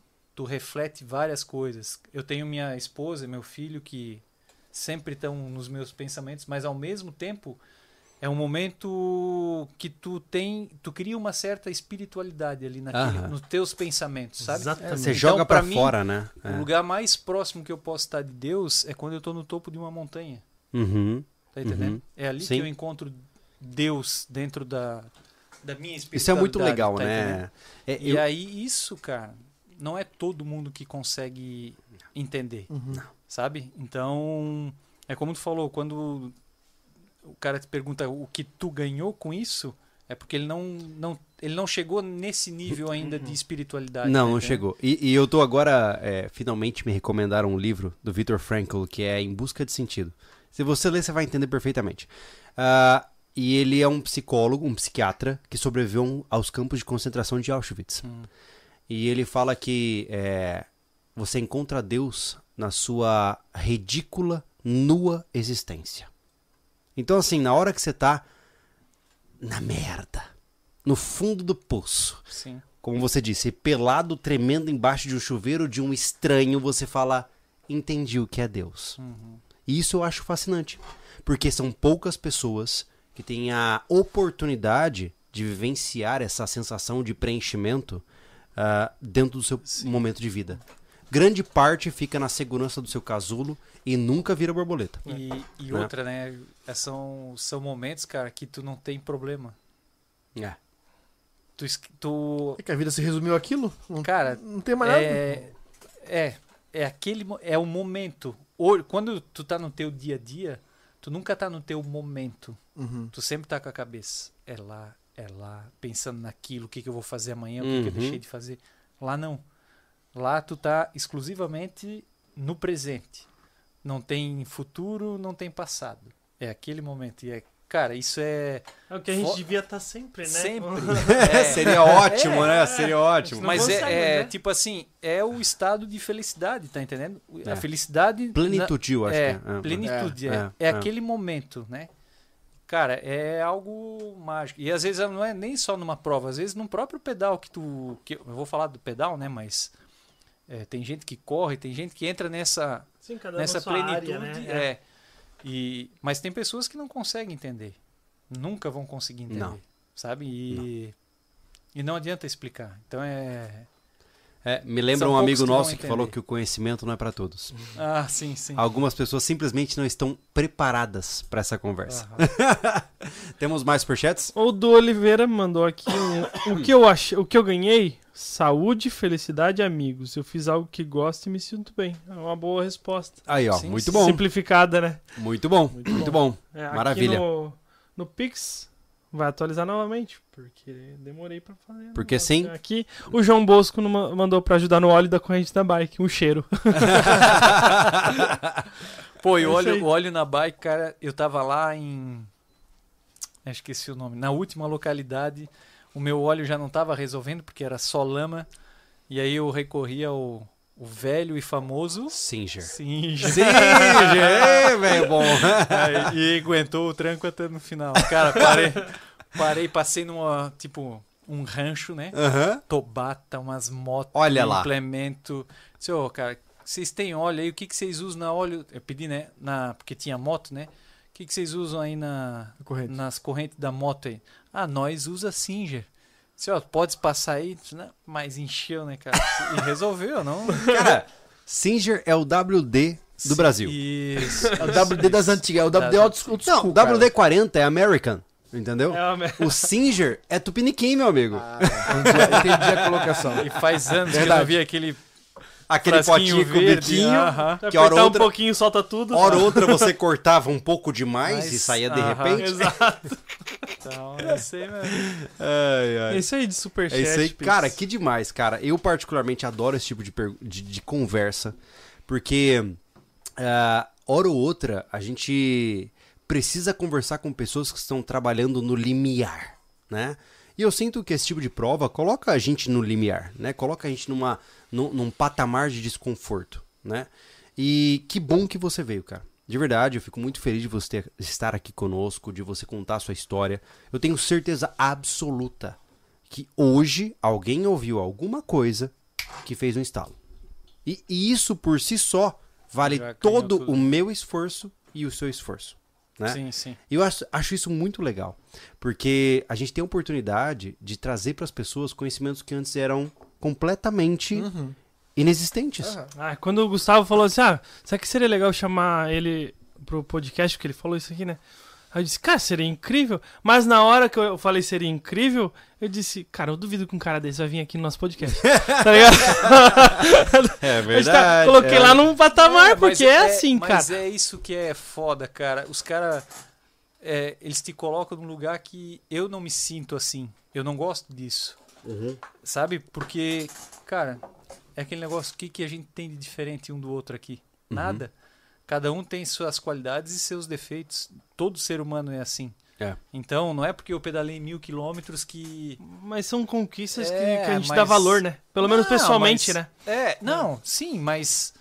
É, é difícil. É que nem tu colocou antes, né? Ah, a gente inspira muita gente. Às vezes os caras mandam lá no Instagram, mas. Meu, tu me inspira. Eu disse, cara, eu só pedalo, é a única coisa que eu faço. Eu não faço nada demais. Mas todo mundo pedala, tem muita gente que pedala. Mas esse é o caminho certo, É, Juliano. e- No momento que você achar que você é digno de inspirar alguém, você não inspira mais ninguém. Exato. Uma das grandes, um dos grandes paradoxos da fama, na minha concepção, é na hora que você achar que merece ela, ela vai embora de você. É, muita gente, cara, assim ó, é, é como eu tô dizendo, parece prepotência, mas não é. As pessoas que fazem tatuagens do brasão do sobrevivencialismo. E vários, vários, inúmeros. E eu fico pensando, meu Deus, eu tenho medo disso. Aham, Porque a responsabilidade que eu tenho com essas pessoas é sem tamanho. Sim. É que te coloca uma responsabilidade que tu- às vezes tu nem sabe que tu, né? Que tu tens, né? Exatamente. Mas assim, por outro lado, é extremamente gratificante saber que a minha estúpida existência tem valor para outras pessoas. Uhum. Né? E como você disse, eu só pedalo, né? Assim como eu só faço videozinho. Sim, e a é. vida segue. Muitos, muitos até. Ah, eu gosto, né? Eu gosto do teu trabalho. Se o meu trabalho não é esse. Eu não trabalho com isso. É, eu não trabalho com isso, né? Sim. E, e muitos. Ah, eu gosto do teu trabalho, do que tu faz. Disse, cara, o meu trabalho é outro. Aqui é minha diversão. né? Aqui eu venho me divertir, eh, relaxar, brincar, Sim. desafiar. E mas para algumas pessoas isso motiva, isso inspira e como tu falou, cara, se hoje alguém assistir isso aqui e fizer alguma coisa, tirar a bunda do sofá, como a gente Uhum. disse, e caminhar 15 Oh, nós- minutos ou qualquer coisa, Nós estamos vendo uma tá época valendo, né? que nós não tem mais herói dentro de casa. Então as pessoas estão procurando herói em qualquer lugar, cara. É. Onde é que vem? Na internet, na TV, É. entendeu? Então hoje nós somos os heróis inspiradores de muita gente. Olha e só. essa é a responsabilidade que a gente tem hoje, cara. Que a gente não tem noção, né, Júlio? É. A gente não tem noção que a gente inspira as pessoas. Pra, é, como tu não, tu não se vê um ser inspirador, a gente, com a nossa mera existência, como o Júlio falou, de mostrar é, uma forma é, mais saudável de se viver. Eu digo saudável não é de saúde, em tudo, em atitude, em jeito de enxergar o mundo, de criar os filhos, de ter uma, De, manter uma bolha, né? família. É. É, Viver um pouquinho a gente fora não se enxerga, bolha, mas né? a gente faz isso e as pessoas não têm os heróis de casa que a gente é, nossos pais, nossas mães. Hoje as famílias estão desmanteladas, cara. Então o cara acha o cara que, que corre, ou o cara É. que fala um negócio na internet, ele é o cara. Então Tá vai lá, entra no Instagram, Juliano, underline Hyder, e manda uma mensagem pra ele. Só pra incomodá-lo, basicamente. É, se eu demorar pra responder, não fica bravo, porque não sou muito. Tá dando aula Às de vezes- matemática. Tô dando. É, Exatamente. às vezes eu Tá demoro pra. pra- Tá dando zero pros alunos. Pra ganhar a vida porque a bike não tá pagando. Cara, tira. muito legal. Assim, ó, de verdade, muito obrigado por você estar aqui conosco, né? Nós conversamos uma tonelada. São 10 horas da noite. Meu. Nossa. E eu. Eu espero que o Gustavo não tenha esquecido a pizza, hein? É. Ai, Gustavo, ai, ai. não esquece da pista. Pizza, gente, muito obrigado pela presença de todos vocês. Temos até agora 430 pessoas Nossa, acompanhando. aguentaram, hein? Cara, maravilhoso estar Obrigado, com obrigado você. por ter vindo. Ah, eu que agradeço Tá. o convite, cara. Já conheci, como eu falei, já conhecia do YouTube. Depois eu abandonei o YouTube e seguia no Instagram. E, cara, pra mim é um prazer estar aqui, conhecer vocês. Muito massa. Massa. O Júlio, que eu via mais no, Longa história. nos, nos vídeos. E, cara, é sempre gostoso conversar e bater papo com pessoas que é, fazem, entendem a mesma coisa do que eu faço. Uhum. Talvez em esportes diferentes, áreas diferentes, mas a gente vai ver que todo mundo converge para o mesmo lugar. É verdade. E isso é, é o bacana, sabe? Então, a gente tem. A gente mostra que tem várias formas de chegar no mesmo, É verdade. no mesmo lugar. Cara, obrigado por ter vindo. Desejo sorte nos próximos desafios aí. E se vir uma história espetacular, você vai estar aqui de novo pra contar Ah, pra beleza. gente. Só- é só- A mesa vai estar te é- esperando. É, só convidar e comprar pizza que eu venho. Gente, muito obrigado pela presença de todos vocês. Esse foi mais um beleza. sobrecast do sobrevivencialismo e a gente se vê numa próxima oportunidade. Valeu! Valeu. Até mais. Valeu. valeu.